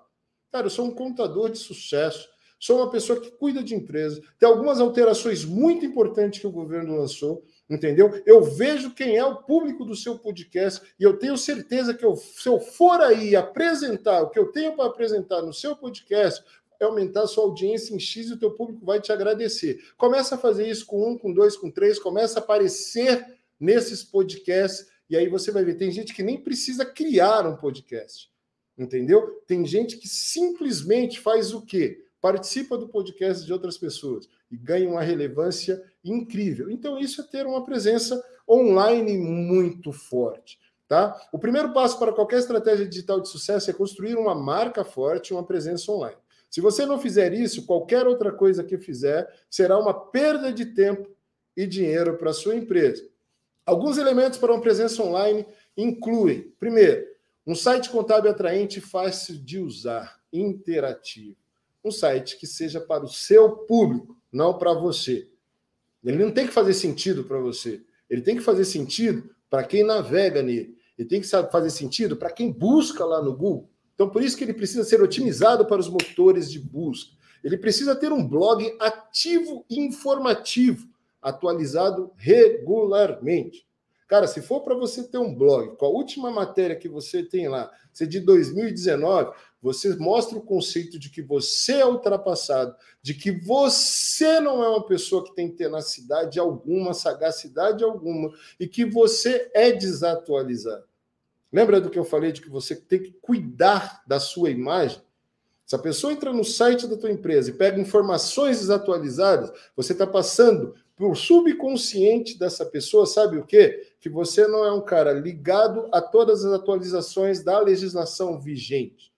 E todos os dias no nosso país tem aí de 45, 50, 60, tem dias que até 100 alterações regulatórias. Você acompanha tudo isso? E se você não acompanhar uma que diga respeito diretamente à minha empresa e gerar um prejuízo para mim? Então, todas essas mensagens você começa a passar para o teu público-alvo quando você mostra que você tem, por exemplo, um blog desatualizado. Mas nem que você faça um trabalho de curadoria, especificamente. Procura os principais portais que falam sobre empreendedorismo, começa a compartilhar conteúdo com autorização desses portais no teu site. Faz um breve comentário lá, pessoal. Hoje encontrei essa matéria aqui incrível que está falando sobre empresas do Simples Nacional terem direito à recuperação de crédito no regime monofásico. Você sabia que você pode estar pagando imposto a mais? Tal, leia a matéria na íntegra que você vai entender sobre o que eu estou falando. Ponto. Acabou. Será que você não é capaz de criar um parágrafo como esse que eu acabei de criar agora? Tenho certeza que você é. Basta você querer. Site otimizado para os motores de busca, né? Como o Google. O Google funciona, gente, basicamente como uma livraria, uma grande livraria. Tá? Se você chegar hoje, por exemplo, lá na livraria Saraiva Você chega, procura um vendedor, ele vai lá e fala: oh, quero comprar um livro do Anderson Hernandes, ok? O livro Marketing para Contadores. O cara vai chegar lá, vai colocar nome do autor, Anderson Hernandes. Ele vai saber a sessão que está o livro, sessão não sei o que. Ele vai direto na prateleira e fala: o livro está aqui, senhor. Se tiver o livro lá na livraria, beleza? O Google, da mesma forma, os sites que estão melhor estruturados para SEO, que nada mais é do que engenharia para motores de busca, ok? Trabalhado através de palavras-chave específicas, a hora que a pessoa faz uma busca lá do jeito dela, entendeu? Uh, melhorar a gestão financeira da empresa. Coloca desse jeito. Se você tiver conteúdo bem otimizado, bem estruturado dentro do teu blog, por exemplo, nesse sentido, o Google em milissegundos traz você e mostra você para o teu público-alvo. Alex, mas esse conteúdo aí tem alguma coisa a ver para vender contabilidade? É lógico que tem. O importante é atrair esse cara para dentro do meu site, atrair ele para dentro do meu site. Coloco atributos dentro do meu artigo, que faz com que esse cara veja outras coisas que eu faço. O que, que eu faço nele? Eu ativo nele necessidades que nem ele sabia que ele tinha. E onde a maior fatia do dinheiro está é no público que está distraído na internet. É no público que está ali, ó, simplesmente fazendo o quê? Navegando, distraindo, querendo resolver os seus problemas. Eu não entro na internet para comprar nada, gente. O único lugar que eu entro para comprar chama-se Mercado Livre. Eu não entro no Google para buscar alguma coisa. Agora, quando eu não acho no Mercado Livre, sabe o que, que eu faço? Eu busco lá no Google, segundo a minha dor. Se eu tiver com dor nas costas, dor na perna, dor no joelho, quero comprar um tênis para corrida, como eu vou correr agora, quero... aí eu vou lá e jogo lá. Aí ele mostra os melhores tênis, as, a, a, os tênis que aguentam melhor performance, que dá menos impacto no joelho, que dá mais não sei o quê. Fala, pô, que legal, nessa loja tem essa marca, eu nem conhecia, tá? Que legal, vou comprar. Vou lá e compro. É assim que funciona para você também, contador. Agora, se você não tiver otimizado, se você acha que é só jogar o conteúdo lá de qualquer jeito e não trabalhar bem esse conteúdo, Desculpa, logo falaremos sobre estratégia de SEO. Google Meu Negócio bem trabalhado, que agora nem chama mais Google Meu Negócio, né? Google Profile. Entendeu? Tem que trabalhar bem. Uma das melhores estratégias que tem para você atrair lead é você trabalhar bem o Google Meu Negócio, o Google Profile.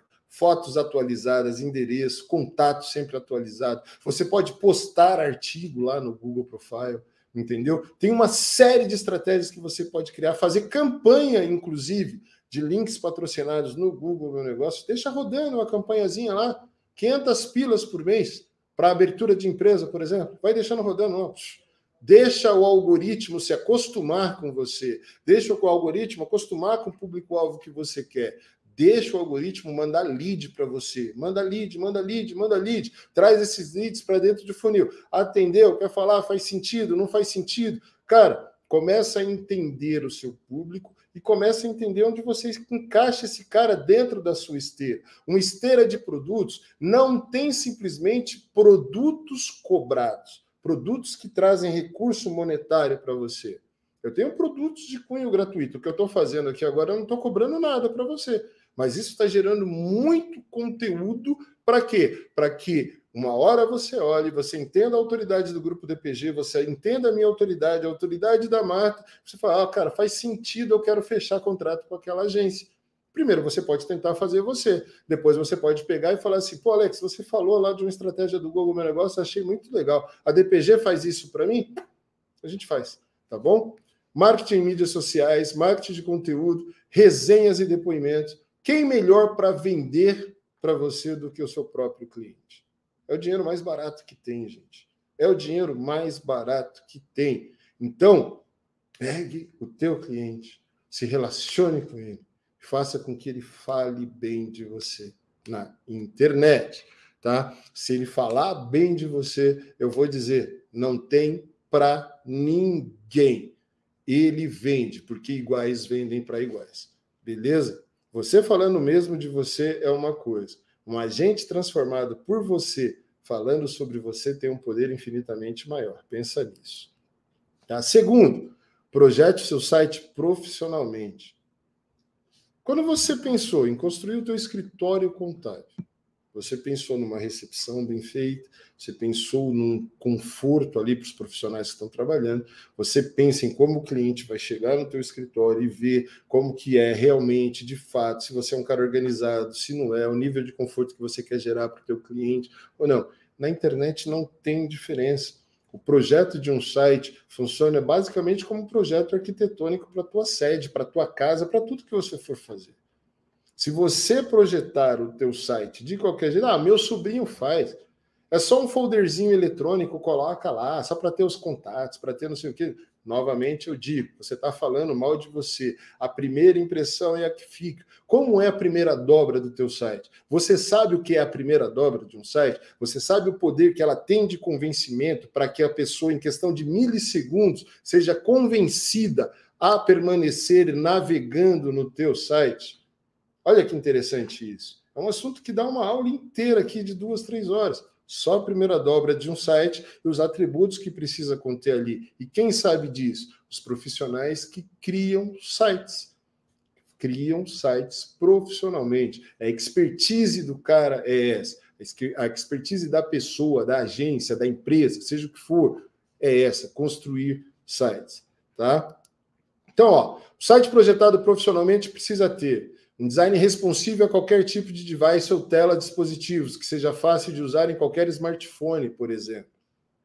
Como está o teu site aí, contador? Desafio você agora, olha aí. Vê se ele está visível, se os atributos são bem, bem, bem visíveis mesmo, se ele está de uma forma que a pessoa clica muito facilmente, enxerga, se ele tem conceito de acessibilidade para alguém que tem problema de visão, por exemplo, ou a pessoa precisa ficar dando zoom para aumentar a tela, se ele fica dançando.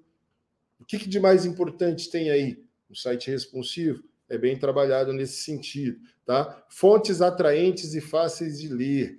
Cores que representam a sua marca e sejam agradáveis aos olhos. Pessoal, toma muito cuidado, é aquele conceito do fast food. Você vê que fast food utiliza cores, é, é, cores gritantes. Por quê? Na psicologia das cores, quando você tem, por exemplo, vermelho e amarelo junto, dá uma agonia mental muito grande nas pessoas. E as pessoas querem sair rapidamente. O conceito de um fast food é o que? São lanches rápidos. É para você comer rapidamente e sair. Você pode observar que, por exemplo, um outback da vida, as cores são mais pastéis, cores mais pastéis, um ambiente mais aconchegante, mais requintado. Por quê? Porque você passa horas ali. Mas você não consegue passar horas, se você não for um molecão, dentro de um fast food. Por quê? Porque o ambiente não é adequado para você passar hora, é um ambiente projetado para você, de preferência, comprar no drive-thru e, e comer em outro lugar. Tá? Ou então para você levar a criançada. A criançada gosta desse negócio de cura. Agora, quem é o teu público-alvo? É isso que você precisa entender. Tá? Imagens relevantes e originais que representem sua marca. Muito importante você trabalhar o conceito, quem é o seu público-alvo, a diversidade de raças que existem no Brasil. Tem pessoas que querem sites e não querem fotos de pessoas. Eu quero atender pessoas, mas eu não quero pessoas no site. Como que as pessoas se identificam? Que tipo de serviço que você está oferecendo? Ah, cara, eu quero um conceito de totalmente digital, não terá atendimento humanizado, não terá absolutamente nada. Então, bacana. Ah, cara, eu quero um atendimento mais humanizado. Eu preciso ter atores que representem o meu público-alvo. Quando eu colocar fotos da equipe, eu coloco fotos que realmente trabalham, de que realmente vai atender. Eu coloco a minha foto como empresário ali na página sobre, porque eu quero saber com quem ele está falando entendeu? E assim sucessivamente, mas fotos profissionais, né, gente? Não é foto tirada com o celular, mostrando sombra, não é foto profissional mesmo. Invistam nisso, tá? Menu e navegação fáceis de usar que tornem mais fácil para os visitantes encontrarem o que precisam no seu site. Link para suas mídias sociais, é muito importante fazer ele navegar no seu ecossistema. Footer, rodapé com o mapa do site. Mensagem clara e objetiva sobre o que você resolve logo nos banners CTA chamada para ação. Gente, tem gente que me exige aqui, tá? Dizer assim, ó, responsabilidade, né? agilidade, cara, idoneidade. Uns jargões corporativos que fazia sentido na década de 60, mas que hoje não faz mais. A partir do momento que você tem que escrever no teu site que você é idôneo, cara, qual é a dor do teu cliente? De fato, o que, que você resolve para ele? Coloca isso logo na capa do site ali. Para de frufru, ai, frufruzinho, não, porque é, sou a melhor solução para a sua empresa. Você nem me ouviu para saber se você é a melhor solução para a minha empresa. Para de falar sobre você, porque não é sobre você. Um site não é sobre páginas. O, o site é sobre o que você resolve para as pessoas. O que, que você resolve? Mostra isso logo de cara no teu site. Beleza? Blog é o tanque de combustível de conteúdo. Não adianta absolutamente nada você ter um carro sem combustível para andar. Tem gente que contrata o site da DPG, não contrata o blog, não contrata conteúdo. Aí liga aqui reclamando que o site dele não ranqueia, que não tem tráfego, que não tem nada. Cara, você não tem combustível, você comprou um carro e colocou na garagem. Colocou o carro na garagem deixou ele encostado, não adianta absolutamente nada se você não abastecer. Ok? Ah, mas as pessoas entram no meu site uma vez e não voltam. Sabe por que não volta? Se não tem atualização no site, você lê jornal da semana passada? Não, as pessoas também não. A partir do momento que eu vi uma coisa no teu site, depois eu não vi mais novidade nenhuma, eu vou voltar lá para quê? Diz para mim.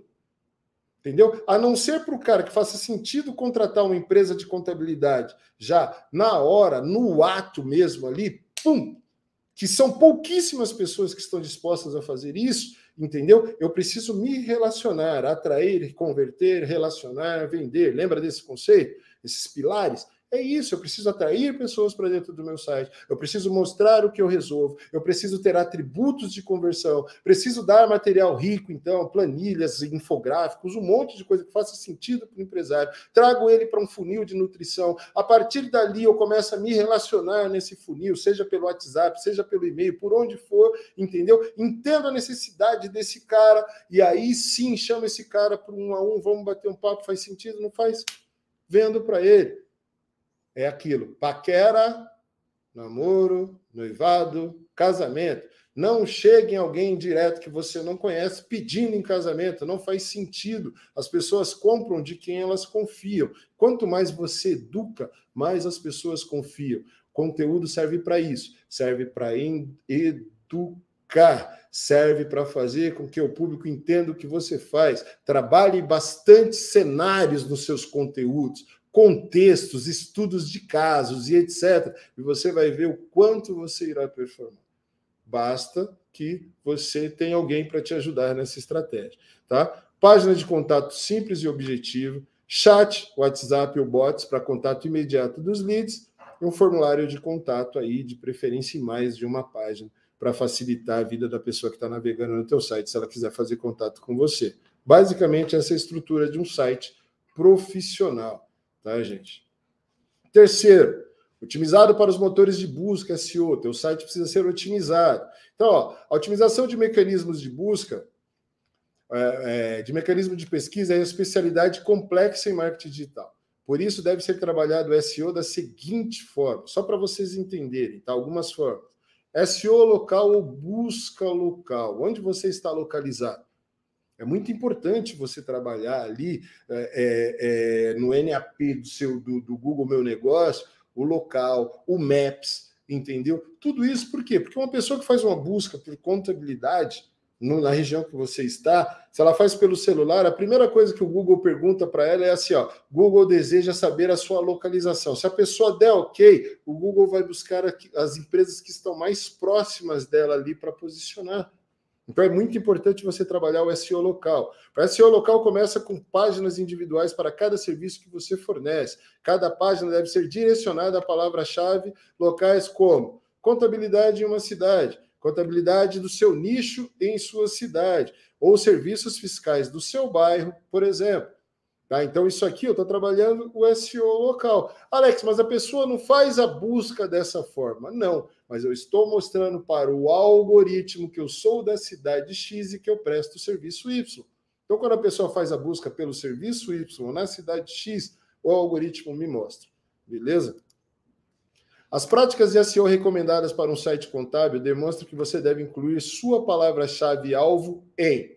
Por isso, deve ser trabalhado o SEO da seguinte forma o URL da página. Sabe lá em cima onde está o seu endereço? www.minhacontabilidade.com.br barra, é, por exemplo, se eu estou trabalhando SEO local é, São Paulo, Então, contabilidade em São Paulo, BPO financeiro em São Paulo, contabilidade para médicos em São Paulo, entendeu? Aquilo que você resolve e o nome do seu da, da sua cidade, beleza? Título da página. O título da página nada mais é do que quando você vê aquele bannerzinho lá com serviços de contabilidade. Então tá assim, ó, gestão contábil, gestão fiscal, departamento pessoal, serviços para legal. Trabalhe ali no título também a palavra-chave. Se você incluiu a cidade, inclui a cidade ali também, beleza? No primeiro parágrafo de um texto em sua página. Né? Ó, no título, na URL da página, no título da página, no, no, no primeiro parágrafo. Então, ali, ó, cada parágrafo com no máximo 50 palavras, não mais que isso, porque senão você prejudica a legibilidade de uma página, ok? E você vai fazer o quê? Trabalhar a palavra-chave ali no começo. Né? Nós da contabilidade XPTO prestamos serviços de assessoria contábil em, aí coloca o nome da cidade, se a palavra-chave for assessoria contábil em, e aí você começa a falar desde 1900 e não sei quanto, e atendendo, aí você começa a falar. Você vai montar o texto aí falando mais de benefícios, esquece aquela coisa de você trabalhar muita lista de serviços, já está no escopo do seu contrato, não faz sentido nenhum você falar para o empresário como eu, por exemplo, que você faz é, SPED, que você faz rescisão, que você. Cara, eu contrato você para fazer isso, já está no escopo do contrato. Eu não estou buscando lá na internet, não. O cara, quando entrar lá, ele precisa entender os benefícios do que você faz. Imagina se a Toyota explicasse para mim o porquê que tem a rebimboca da parafuseta no, no motor do meu carro. Entendeu? Não funciona. Tá? Aqui a mesma coisa, ó. texto alternativo da sua imagem. Cada imagem vai lá e coloca a palavra-chave. Nomeia lá a imagem. Tem a imagem lá do prédio falando na página sobre lá, a foto do seu prédio coloca lá contabilidade em Dayatuba, por exemplo. Está lá na foto, quando aparecer lá no Google Imagens, vai aparecer a imagem da sua contabilidade. Tá? Em textos âncoras, hiperlinks, e aí por diante, você pode trabalhar diversas estratégias. Tá? Configure um perfil no Google Profile. Sem um perfil, no, é, sem um perfil, sua empresa não aparecerá nos resultados de pesquisa do pacote local do Google que aparece acima das listagens orgânicas, como o Google Maps, por exemplo. Então você tem lá os anúncios, tem o Google Maps para depois começar os, os, os sites que se posicionam organicamente. Então você faz assim: você pega, você coloca o quê? Você coloca lá o seu Google Profile muito bem organizado, com as palavras-chave adequadas, direitinho, seu local, suas fotos, coisa que a hora que a pessoa fizer a procura, vai aparecer no Google Maps ali você também, tá? Horário de expediente bem definido, endereço e número de telefone, fotos atualizadas da sua empresa, as categorias de negócios certas para que você atraia o público de alvo certo, né? Trabalho e pesquisa por voz, muito importante, gente. Hoje em dia as pessoas fazem pesquisa. Aqui, ó, conversando com a Siri, mandando a Siri buscar alguma coisa, Alexa, Cortana e assim por diante. Então, os assistentes virtuais são extremamente populares e estão se tornando cada vez mais populares. Embora o SEO local seja inegavelmente importante, é outra tendência de pesquisa que você também precisará abordar, os assistentes virtuais, tá? Pensem nisso, porque isso tem trazido um resultado espetacular. Tá? Pessoal, façam perguntas. Eu estou me sentindo sozinho aqui. A Marta me abandonou hoje. Eu acho que ela me colocou nesse desafio com vocês. Esther, quantas pessoas nós temos ao vivo aí? Tem alguém perguntando? Coloca as perguntas para nós que nós sejamos mais interativos, que virou uma palestra, quase um monólogo. Né? E eu estou procurando trazer o máximo do que eu posso. Mas é isso, pessoal. Eu não tenho a mesma facilidade, por exemplo, para desenrolar frente a uma câmera que a Marta tem, que o Anderson Fernandes tem, que muitos outros profissionais têm. Mas eu não corro do desafio, não. Eu estou aqui com vocês. Aí vamos embora. Eu estou falando, eu estou falando, eu estou falando. Se vocês deixarem, eu fico aqui ó, até amanhã cedo. Entendeu? E vou falando do meu jeito, da minha forma. Para algumas pessoas faz sentido, para outras não faz sentido algum. Outras pessoas preferem ouvir a Marta falar, outras preferem eu, mas a coisa vai acontecendo, tá? Legal, não tem pergunta? Façam perguntas, pessoal. Até agora está fazendo sentido, pelo menos. Dá um joinha aí se está fazendo sentido para vocês o que vocês ouviram até agora, tá? Aqui estão alguns outros componentes principais da otimização de pesquisa por voz, conceitos e palavra-chave de cauda longa que complementem perguntas. Então, por exemplo, o cara tem uma pergunta, igual eu falei lá, MEI pode ter funcionário? Concentre-se numa palavra-chave exatamente de cauda longa. MEI pode ter funcionário é uma frase. Ok? Concentre-se aí numa palavra-chave de cauda longa, por exemplo, gestão financeira para médicos. Existe muita busca sobre isso na internet. Né? Então pense nas palavras-chave de cauda longa, não só uma palavra-chave primária, por exemplo, contabilidade. Coloquei só contabilidade. Né? Pô, é muito concorrido.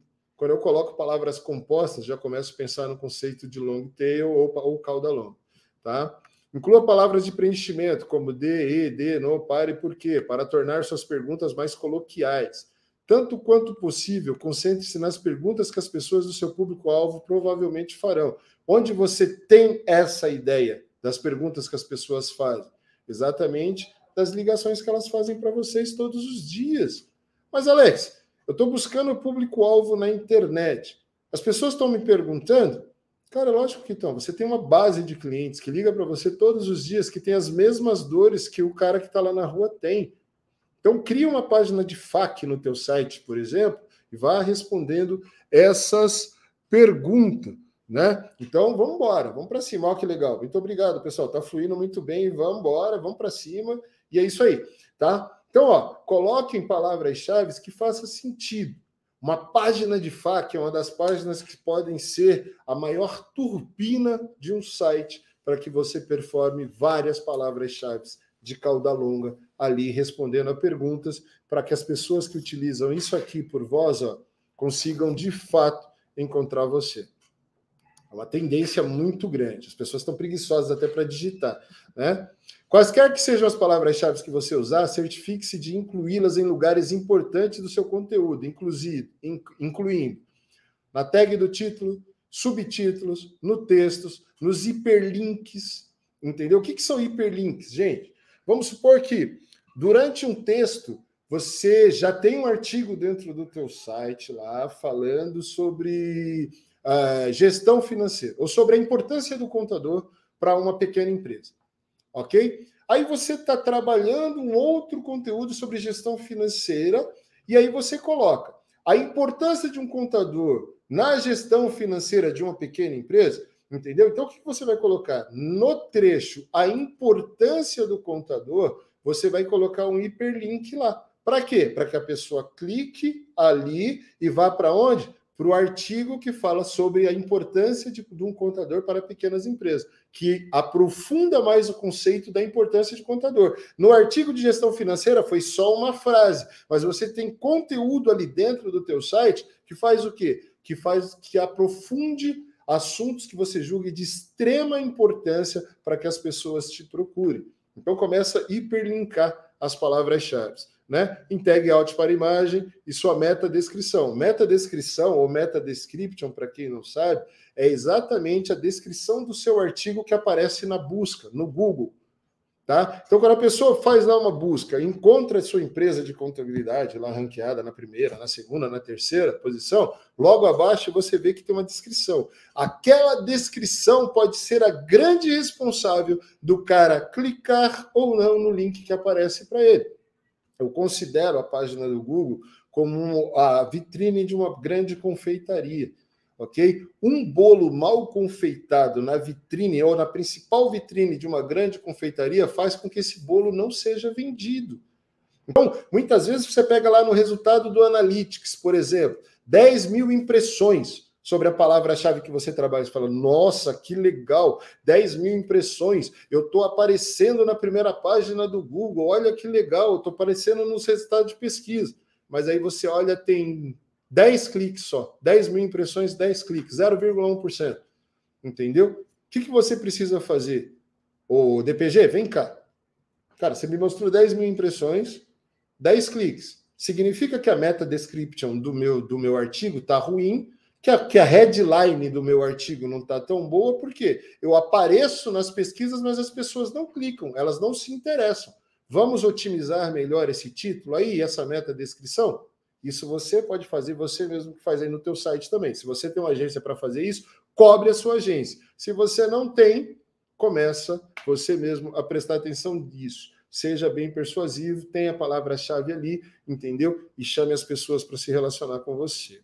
Tá? Quatro, crie conteúdo atraente para o seu público-alvo. É muito importante que o conteúdo fale do seu público-alvo, dos problemas dele e daquilo que você resolve para ele. Conteúdo não tem que falar de você, não tem que ser bonito para você, tem que ser funcional.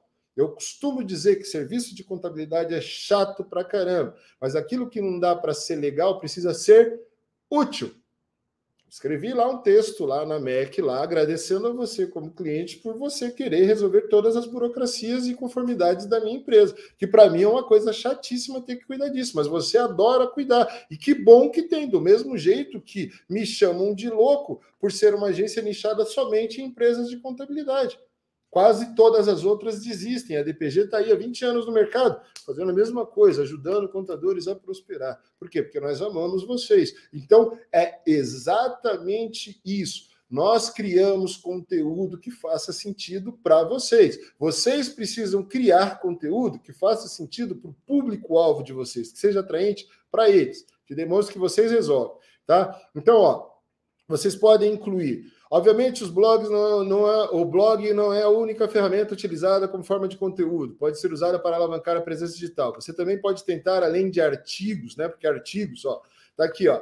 É um componente essencial qualquer estratégia de marketing. Os sites com blogs atraem 55% mais tráfego do que sites que não têm blogs. Mas além disso, você pode colocar postagens de convidados, você pode colocar e-books, podcasts, webinários, artigos trocados com portais de relevância para o seu público-alvo, ok? Estudos de caso, postagens de mídia social, tem muita coisa que você pode fazer aí no marketing de conteúdo da sua empresa, tá? O marketing de conteúdo para empresas de contabilidade trata da atração de leads. O conteúdo que você cria deve responder às perguntas mais frequentes, uma página de FAQ, fornecer soluções para problemas comuns, falar sobre desafios do seu público-alvo, ajudar potenciais clientes a saber mais sobre sua empresa e serviço, demonstrar sua experiência e sua autoridade.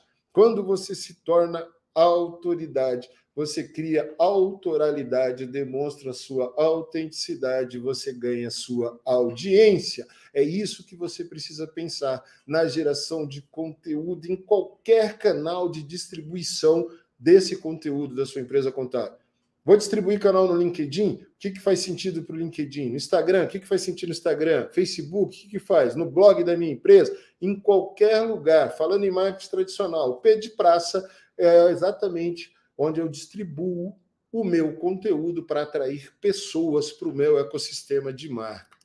Tá? Quinto, promova sua empresa de contabilidade nas mídias sociais. Isso daqui é uma das estratégias mais importantes, gente. Pode levar muito tempo para construir uma presença online forte, mas uma área onde você pode ter uma grande melhoria rapidamente nas mídias sociais. Embora reconheçamos que algumas empresas de contabilidade relutem em tornar as mídias sociais parte de sua estratégia de marketing digital, nós a recomendamos porque sabemos que é uma das melhores maneiras de atingir o público-alvo. Vou dizer para você que você vai vender contabilidade pela mídia social? Não. Mas é uma das melhores estratégias para você se relacionar e referenciar o teu site, que é o núcleo da sua estratégia de marketing digital. Muito obrigado, Gustavo. Muito obrigado mesmo. Tamo junto. Vamos para cima. Vamos embora, tá? Você precisa entender, primeiro, mídia social precisa ter uma semântica. Se você analisar os perfis do Instagram que mais performam, eles falam de um assunto especificamente. Pô, Alex, mas como que eu vou falar de um assunto especificamente no Instagram? Exemplo, serei mais genérico, falarei sobre negócios, sobre empreendedorismo, sobre business, sobre o grande jogo corporativo. O grande jogo corporativo exige várias táticas e estratégias para que o empresário faça com que o negócio dele performe. Pô, Alex, mas eu trabalho com nichos específicos. Se eu não colocar o nicho específico, como que eu atraio o cara? Ué, usa a persona, o avatar, o seu nicho de interesse, o seu público-alvo de interesse, como exemplo nos seus descritivos. Eu não preciso colocar lá na imagem gestão financeira para médico. Só que aí eu tenho 10 pessoas. Aí na outra semana eu coloco lá gestão financeira para advogados. O médico fica lá chupando o dedo, esperando vir a próxima postagem. Nem o médico entende que você resolve o problema dele e nem o algoritmo do próprio Instagram sabe o que você faz.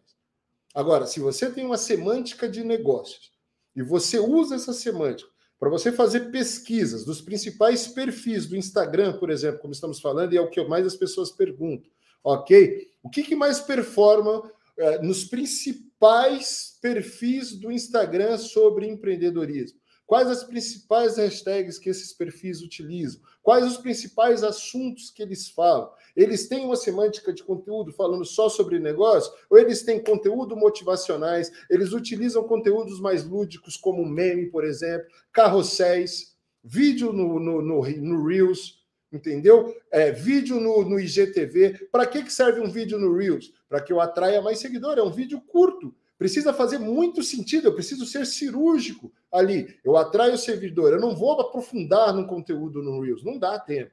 Ok? Então eu falo de alguma coisa que causa forte impacto. A pessoa fala, pô, esse cara é bom, eu vou seguir.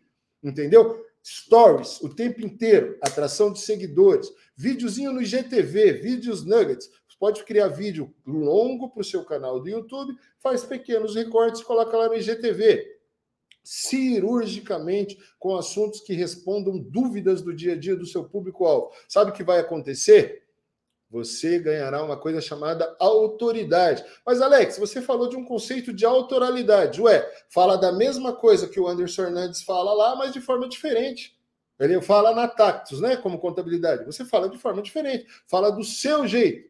Mas avalie os principais perfis de contabilidade que estão voando, pega os temas deles e fale do seu jeito. Grave vídeo do seu jeito, com a sua forma de falar. Roube como um artista, mas faça alguma coisa. Porque senão só fica para trás quem não faz nada, gente, ou quem faz sem estratégia. Seja estratégico, ok? Aqui no grupo DPG, nossos clientes têm um workshop chamado Funil Grand, dado aí pelo nosso grande Bruno Hilário. Ele ensina tudo sobre como você criar um funil de vendas no Instagram para você performar e vender. É sensacional a aula do Bruno e ele explica muito bem esses conceitos dos quatro As: autoridade, autoralidade, autenticidade para gerar audiência. É incrível. Eu não perderia por nada se eu quisesse performar no Instagram. Eu vejo muita gente dizendo que entende de Instagram, eu vejo muita gente falando que voa no Instagram, mas eu não vejo ninguém voar como eu vejo o Bruno voando aí nas aulas que ele dá.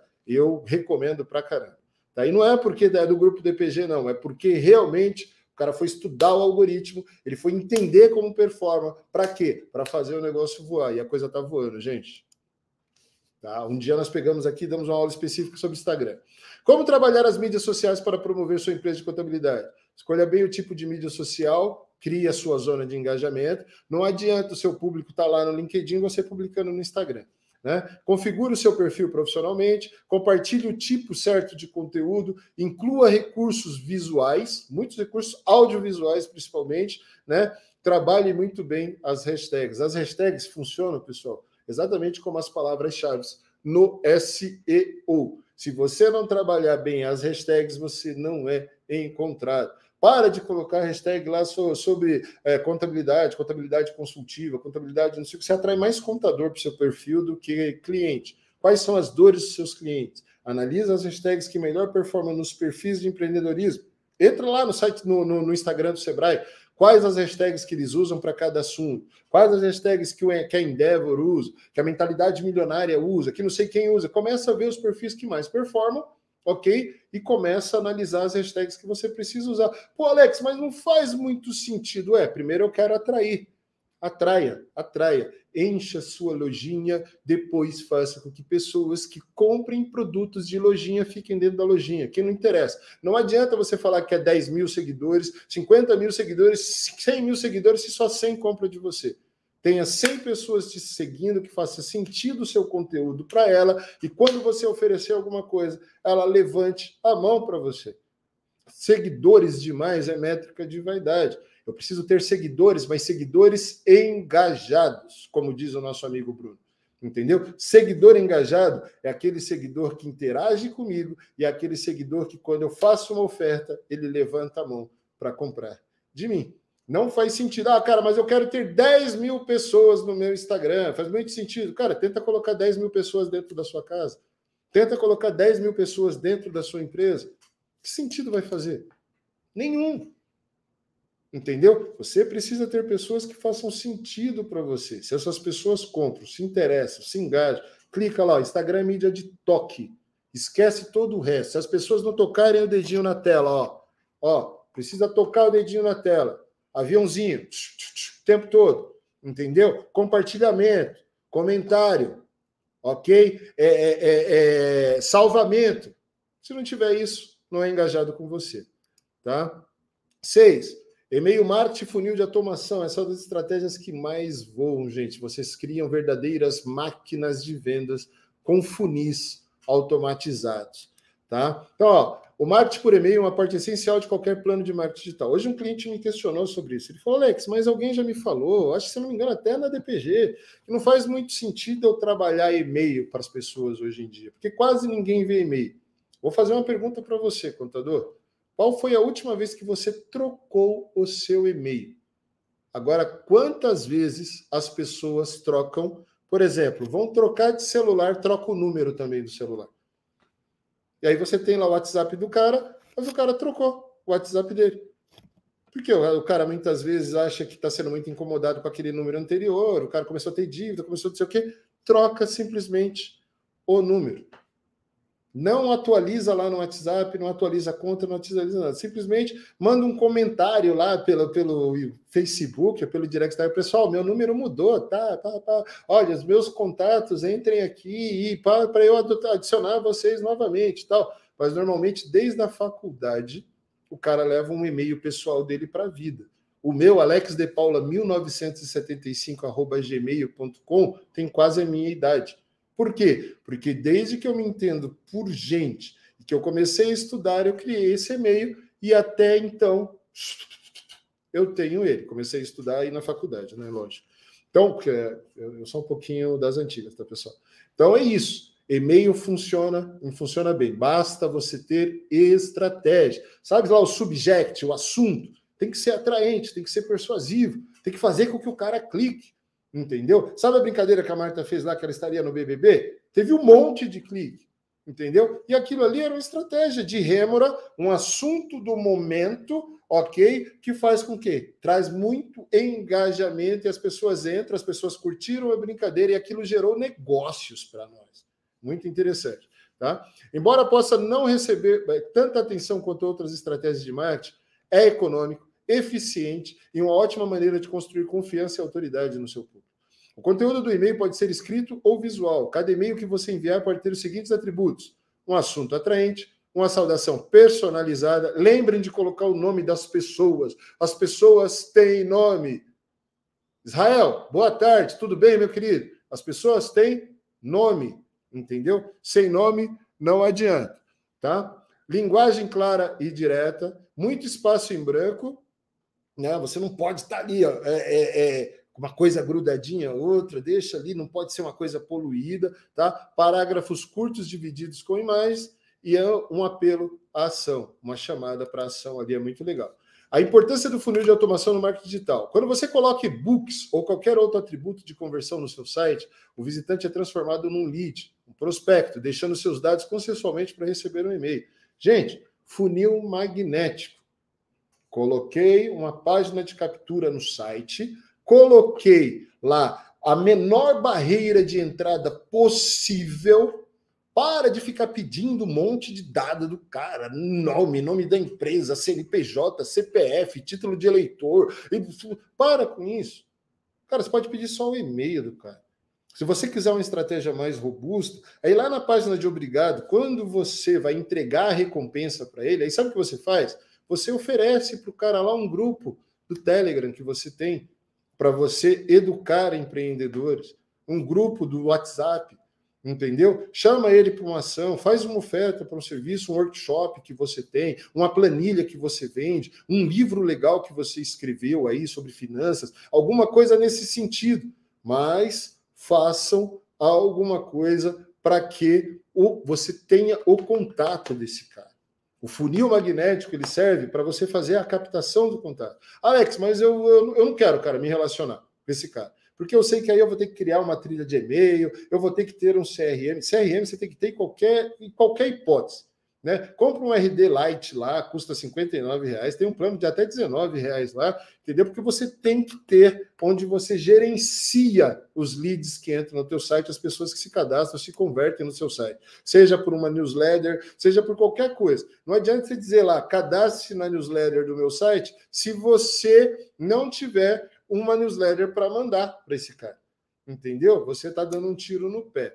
Tá? Então, sempre faça isso. Alex, eu quero um funil, uma, é um funil de captura. Coloca uma página de vendas com uma promessa muito forte lá, coloca uma aplicação, uma página de obrigado com um vídeo lá, falando cara, muito obrigado por ter aplicado. Se tiver muita urgência no nosso contato, acessa aí o botão do WhatsApp tal. Perfeito. Trabalho em funil, trabalho em automação, liga, funis, muito importante para a sua estratégia de marketing, tá? E se você tiver um plano mais robusto do RD ou de qualquer outro CRM, tem automações espetaculares. Se o cara clicar no e-mail, ele recebe X conteúdo, se ele não clicar, ele recebe X conteúdo. Se ele levantar a mão para reunião, ele recebe X conteúdo. Então você vai fazendo um lead scoring e você vai qualificando esse lead. Ele está qualificado para marketing ou está qualificado para vendas? Trabalho de inteligência pura o trabalho de funil. E é uma máquina de vendas constante rodando ali para você. Tá? Sete, organize um webinar. Ofereça uma consulta, um aconselhamento fiscal gratuito. Gente, já falei sobre isso aqui no começo. Um webinar, uma masterclass, alguma coisa que você fizer para o seu cliente que faça sentido, entendeu? Cria lá um webinário perpétuo para esse cara. Você quer vender BPO financeiro. Né? Olha, olha, olha que coisa louca. Eu não sou conhecido como especialista financeiro. O empresário tem uma resistência muito grande para abrir até para o contador dele lá, entendeu? A parte financeira dele. Quanto mais para um desconhecido. E eu, como desconhecido, coloco uma página de BPO financeiro, porque eu fiz um curso com um especialista, que é muito bom, que falou que a estratégia de BPO financeiro faz com que eu seja mais consultivo, que eu posso fazer contabilidade todo dia para esse cara, que eu posso ajudá-lo ali na organização das suas finanças, na organização do que eu preciso para performar melhor a minha contabilidade. Tudo muito legal, mas como um ilustre desconhecido, eu estou dando tiros no escuro. Ok? Pega, gente seus três, três principais clientes. Ok? Cliente com muita confiança mesmo. Oferece esse serviço de BPO financeiro de graça para o cara. Fala, cara, eu quero cuidar das finanças aí da sua empresa. Vou colocar, eu tenho esse sistema, eu tenho essa integração. Faz o cara ficar encantado. Para que esse cara, no dia que você fizer um webinar, esse cara dê depoimentos para você e fale muito bem de você na gestão financeira. Entendeu? Sabe o que vai acontecer? Você deixa seu webinário rodando. Uma puta aula de gestão financeira, entendeu? Inclusive com prova social, entrevistando os caras, fazendo um monte de coisa. Aí, beleza, você vai ganhando conceito vai ganhando conceito, as pessoas vão entendendo. Se você não tem tempo para ficar gravando conteúdo o tempo inteiro, grava uma masterclass de duas, três horas de uma vez, deixa rodando lá, coloca uma página, coloca como ao vivo, só determina os horários, se o cara quer assistir às 17 ou às 21 horas, sei lá, entendeu? E deixa alguém para ficar respondendo pergunta no chat, como está aqui. Ok? O que, que vai acontecer? Cara, tá rodando o tempo inteiro. Impulsiona isso e vai sentindo como o público vai reagindo. Um cara que fica duas, três horas assistindo uma aula sua tem muito potencial para levantar a mão para contratar o seu serviço. E aí o que, que você faz? Você pode pensar, por exemplo, num lançamento do seu serviço, vídeo 1, vídeo 2, vídeo 3, vídeo 4, abertura de carrinho. Pá, pá. Você pode pensar numa série de estratégias que você pode fazer, ou pode pensar no funil perpétuo direto, patrocinando isso daí, fazendo um pitch. No pitch você gera urgência, gera escassez para quem fechar nas próximas horas o contato, quem entrar em contato com você. Isso vai rodando e vai trazendo estratégia, vai trazendo muita autoridade para você. Pessoas que te acompanham por duas, três horas entendem a sua autoridade e tem muita facilidade para comprar de você, tá? Tá, tem duas perguntas. Pergunta: qual valor preciso para começar a investir em marketing? É uma pergunta uh, do Everton, da Luana. Né?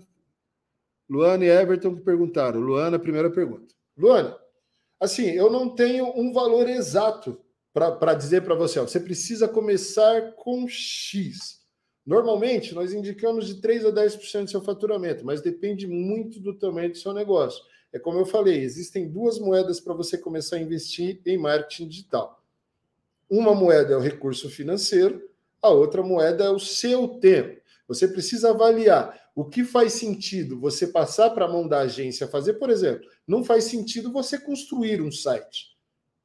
Estudar, ficar perdendo horas na internet para você aprender programação, mesmo que o WordPress seja simples, você não faz sentido. Todo mundo que diz que o WordPress é simples para fazer, e eu pego o site que esse cara fez, que site horroroso, podre, vulnerável, entendeu? Então não adianta absolutamente nada.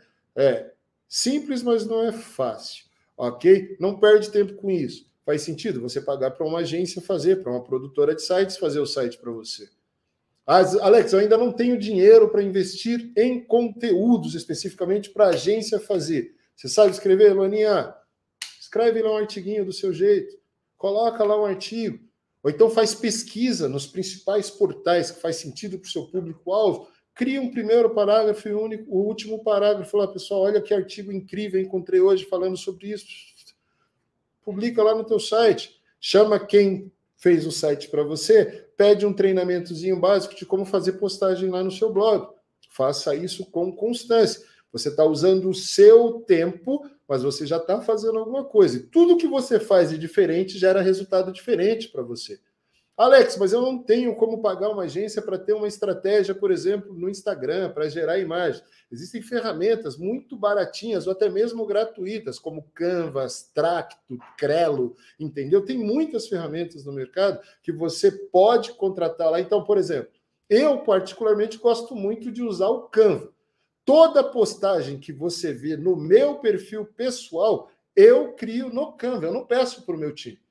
Mas, Alex, por que, que você gosta de criar as suas postagens? Para sentir o nível da ferramenta, até onde ela pode ir, e para de fato falar para você, contador, vale a pena ou não você usar uma ferramenta como o Canva, por exemplo, o tempo que você leva para criar uma postagem lá dentro. Eu, como especialista, basicamente, hoje, numa postagem pessoal, levo mais ou menos meia hora para fazer uma postagem. Numa postagem profissional lá no Mac, eu levo mais ou menos uma hora, uma hora e meia para criar descritivo bacana, pesquisar hashtags, fazer uma série de coisas. Vale a pena para você? Uma hora do seu dia? Uma hora e meia? Alex, mas por que, que você faz para você se o seu tempo é tão caro? Ué, gente, eu, eu assim, eu, eu, eu não ligo muito para dormir, sabe? Então eu sou meio malucão mesmo, eu sou meio pirado, eu gosto de testar as coisas, gosto de fazer, e eu gosto de empiricamente falar para você o que funciona, o que não funciona. Então você tem ferramentas, você tem ferramenta de agendamento gratuito, que é o, próprio Studio Creator do Facebook, né? Que você é, é, coloca. Se você usar o Canva, o Canva agenda postagem no Facebook e no Instagram. Então você pode tirar, por exemplo, um meio sábado, fazer todas as postagens da próxima semana sua lá bonitinho. Vai funcionar estrategicamente?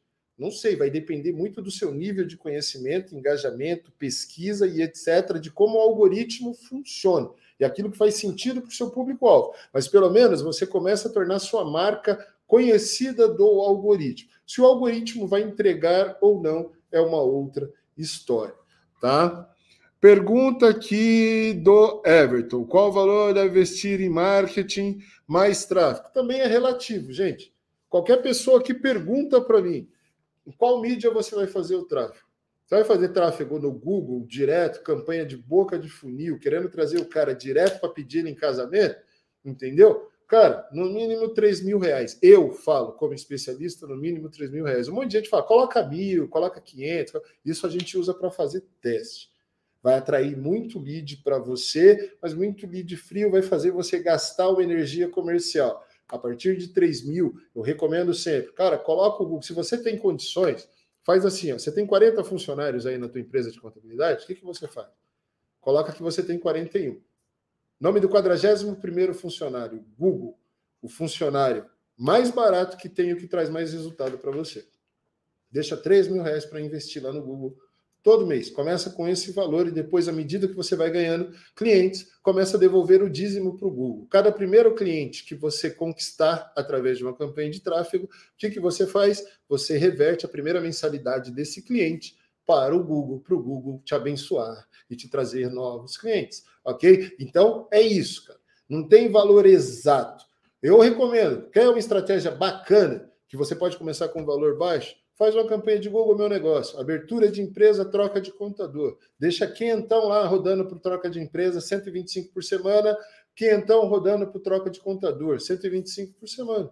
Deixa rodar, deixa o algoritmo se acostumar, vai olhando, negativando as palavras certinhas lá, tal, tal, tal. Daqui a pouco você tem uma campanha com muita inteligência, gerando muito lead. Qual é o perfil de lead que você quer? O pequeno empreendedor? Você quer o PJ? Você vai ter muita ligação. Pode acontecer de vir um grande peixe? Pode acontecer. Se eu jogo a tarrafa no mar, pode vir pneu, mas pode vir uma baleia. Não sei. Entendeu? Pode vir também só tilápiazinha. Não sei. Né? Guaruzinho. Você jogou a tarrafa muito genericamente, pode vir de tudo lá. Se você for estratégico, pode ter resultados extraordinários. Tá? Então é assim, é investir em tráfego, sem investir em branding, sem investir numa estratégia de marketing de conteúdo educacional, por exemplo, faz o quê? Faz com que o Google, o algoritmo, entenda que você só quer vender. Seu CAC fica alto, seu custo por lead alto, custo por clique alto. Você vai gastar mais dinheiro para cada cliente que você conquistar ali.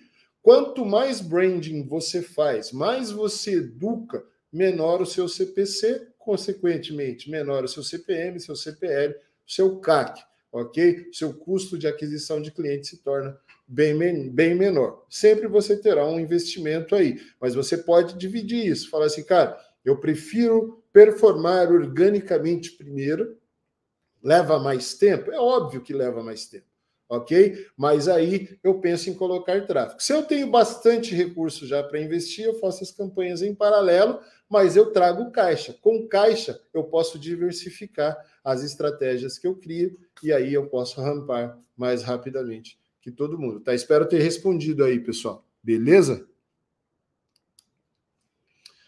Oitavo, crie vídeos sobre conteúdo que o seu público-alvo está pesquisando. Né? Vídeo, gente, precisa fazer sentido para o público-alvo. Não cria vídeo explicando a estratégia da PGN das não sei das quantas. Não. Veja lá as perguntas, conteúdo que foi feito no blog, conteúdo que você está postando na mídia, aí vai lá, cria o um videozinho, pá, pá, pá, pá, entendeu? Porque as pessoas vão. E pensa direitinho, vai colocar o vídeo no YouTube, a criação de uma boa thumbnail, pensa nas palavras-chave, nas tags, usa todas as tags que você puder utilizar lá, entendeu? Antes de criar o vídeo, entra lá no YouTube, coloca lá os principais canais que performam para o seu público-alvo, vê os títulos que esses caras estão usando. É uma estratégia bem legal isso daqui, ó. Analisa os títulos que os caras estão usando lá, aí sabe o que você faz? Cria conteúdo dentro da mesma semântica, do mesmo título faz do seu jeito o conteúdo. Quando o conteúdo desse cara, numa pesquisa, aparecer naqueles conteúdos relacionados do lado lá, se você fez o trabalho bonitinho de SEO no teu vídeo e tal, vai aparecer você ali como conteúdo relacionado. Você ganha carona no cara que está performando muito e o teu vídeo começa a voar. Gente, vou dizer para você, vídeo hoje é o que há em marketing digital. Você voa. Tá aí o Altair Alves que não nos deixa mentir. Ok? Nono, inclua, inicie um podcast. Já falei sobre isso. Você pode iniciar um podcast ou participar do podcast de alguém, tá? Entra aí, conversa lá com os, com os, com os influencers do seu mercado, do mercado do público-alvo. Se ofereça para participar de pelo menos uns 25 podcasts aí. E aí depois você pega, vai fazendo um recorte, mostrando, cara, eu fiz um podcast com a Marta Giove do grupo DPG, depois eu fiz com o Anderson Fernandes, fiz com o Altair Alves, fiz com o Bruninho, fiz com não sei quem, não sei quem. Vai só trazendo recorte, trazendo a autoridade desses caras para você.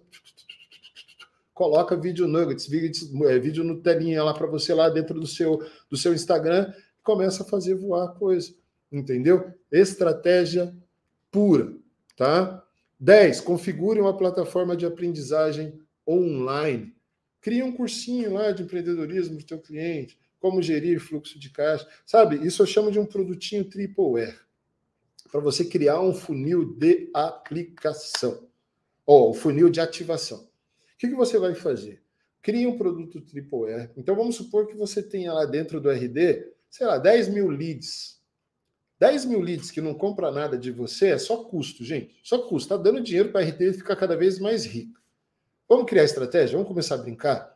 Crie um cursinho lá, por exemplo, de gestão financeira para médicos. Ensina o médico lá como separar as finanças pessoais da, da clínica, dos, dos, ganhos que ele tem, principalmente se ele, se ele atuar em vários, em vários é, hospitais e clínicas diferentes, ele tem várias fontes pagadoras, tal, não sei o quê. Começa a ensinar esse cara a fazer uma coisa.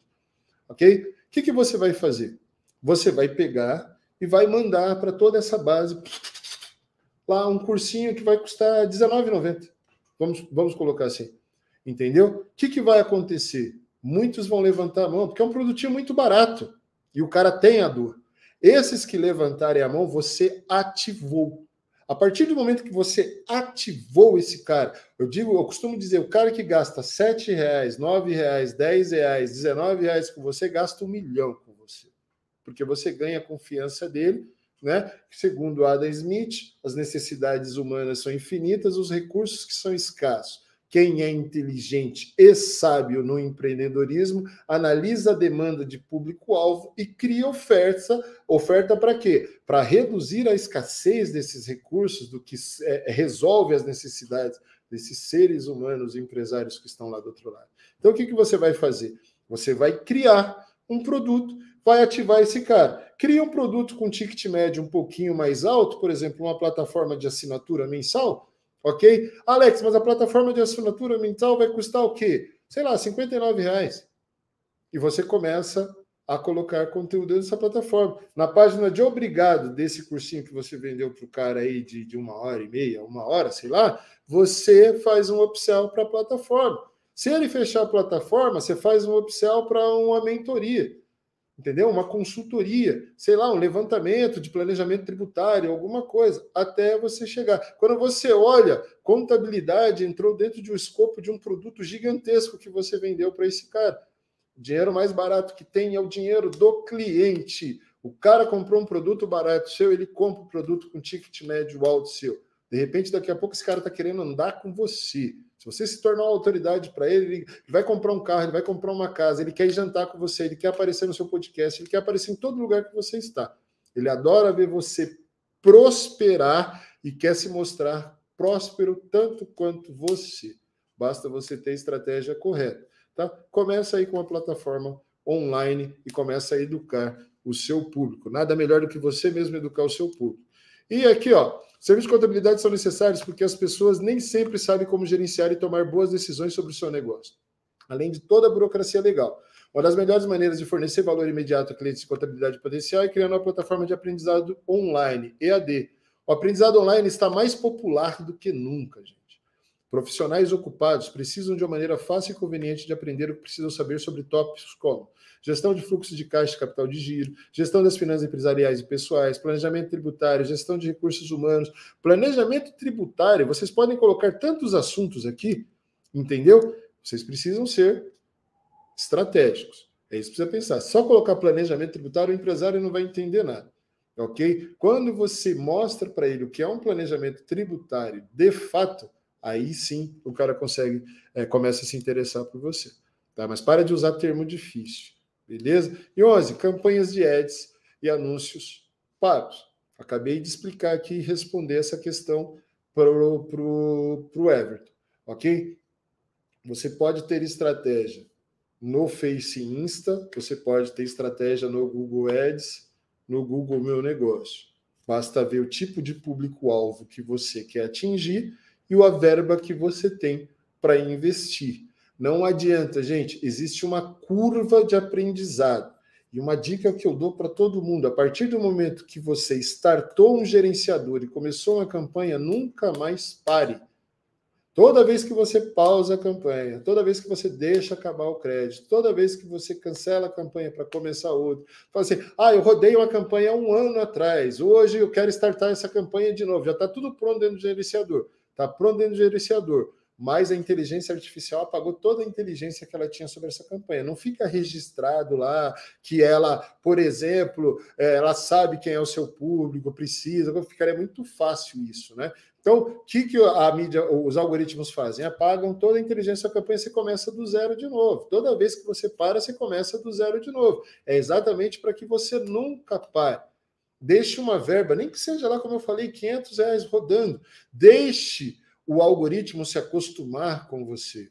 Comece a ser estratégico, a negativar palavras estrategicamente, a, posi a positivar palavras estrategicamente. Comece a pensar naquilo que faz sentido para o seu público-alvo, sentido para você atrair, que tipo de funil que você vai utilizar. E aí, o que, que você vai fazer? Você vai começar a ter certeza de que mídia você deve investir mais dinheiro. De repente faz mais sentido você investir no Instagram, no Facebook ou no Google. Ok? Alex, mas as pessoas buscam mais no Google, mas o custo do clique do Google é mais caro do que o da mídia. Então, e o meu público está mais na mídia. Ah, cara, mas eu quero ser mais preciso, tenho mais dinheiro. Pô, vou fazer uma campanha lá no LinkedIn, vou pagar bem mais caro num clique lá, mas eu quero falar só com controllers, quero falar com coisa. Mas eu indico, ao invés de você fazer uma campanha, é muito melhor você assinar um Sales Navigator, é muito melhor você ter uma pessoa que crie mensagens de apresentação, comece a fazer conexões, sabe? 10 conexõezinhas por dia, começa a analisar as pessoas, o perfil do público que você tem, manda uma copizinha persuasiva lá pro cara, fala assim, é muito prazer, Alex, eu sou o Fernando da contabilidade XPTO, olha que legal ter você na minha rede de relacionamento, beleza? Qualquer coisa eu tô por aqui, um abraço. Nada demais, não apresentei serviço dessa primeira vez, não apresentei nada, só ofereci uma coisa, networking. Quem tem networking começa a ter acesso. E quem tem acesso tem uma mina de ouro em mãos. Ok? Então vocês precisam, de fato, começar a entender. Eu quero ter primeiro acesso, porque acesso leva ao dinheiro, acesso leva ao cliente. Tá? Aí depois, falando ainda em LinkedIn, o que, que eu faço? Deixo passar um tempo, mando alguma coisa interessante que saiu ali para o cara e pergunto, Alex, faz sentido isso para você? Tal, tal, tal, tal, tal, tal, até ver se o cara vai interagir ou não, e aí eu convido o cara para uma reunião. Pô, cara, você acha da gente bater um papo a respeito disso? Entendeu? Pô, legal, você tem agenda, ó, tô mandando um convitinho aqui, uma salinha para você, só você dá o aceite lá, beleza? Manda a sua sala, a sua agenda do Google, já com a salinha do Google Meet para ele lá. Acabou. Se o cara der sim, 10 minutos antes da reunião, 20 minutos antes da reunião, dá uma confirmada, um dia antes, dá uma confirmada com ele. Pô, Alex, está confirmada a nossa reunião amanhã sobre o assunto X? Relembra o cara. Entendeu? Chega lá no dia, o cara, pô, cara, foi muito legal você ter tocado nesse assunto, eu estava com essa dúvida. Pô, aí eu vou usar uma frase do Leandro Bueno. Cara, se ele tiver 30 minutos para conversar com alguém, ele vende qualquer coisa. Eu sou um pouquinho mais arrojado que ele. Eu falo, me dá cinco minutos para entender sua necessidade, que eu vendo qualquer coisa para você. Entendeu? Porque sua necessidade é infinita. A partir do momento que eu entender sua necessidade, eu transformo ela num problema para você. Eu transformei ela num problema, eu potencializo esse problema de tal forma para transformar numa dor. A partir do momento que você começou a sentir dor, você não quer sentir dor, você quer resolver essa dor. E se você sabe que eu resolvo essa dor, você compra de mim a solução para transformar essa dor num alívio imediato para você. E é isso que você precisa entender sobre o conceito de marketing e de vendas. Tudo isso que eu falei faz sentido. Agora, tudo precisa ser muito bem planejado. Qual é o seu objetivo?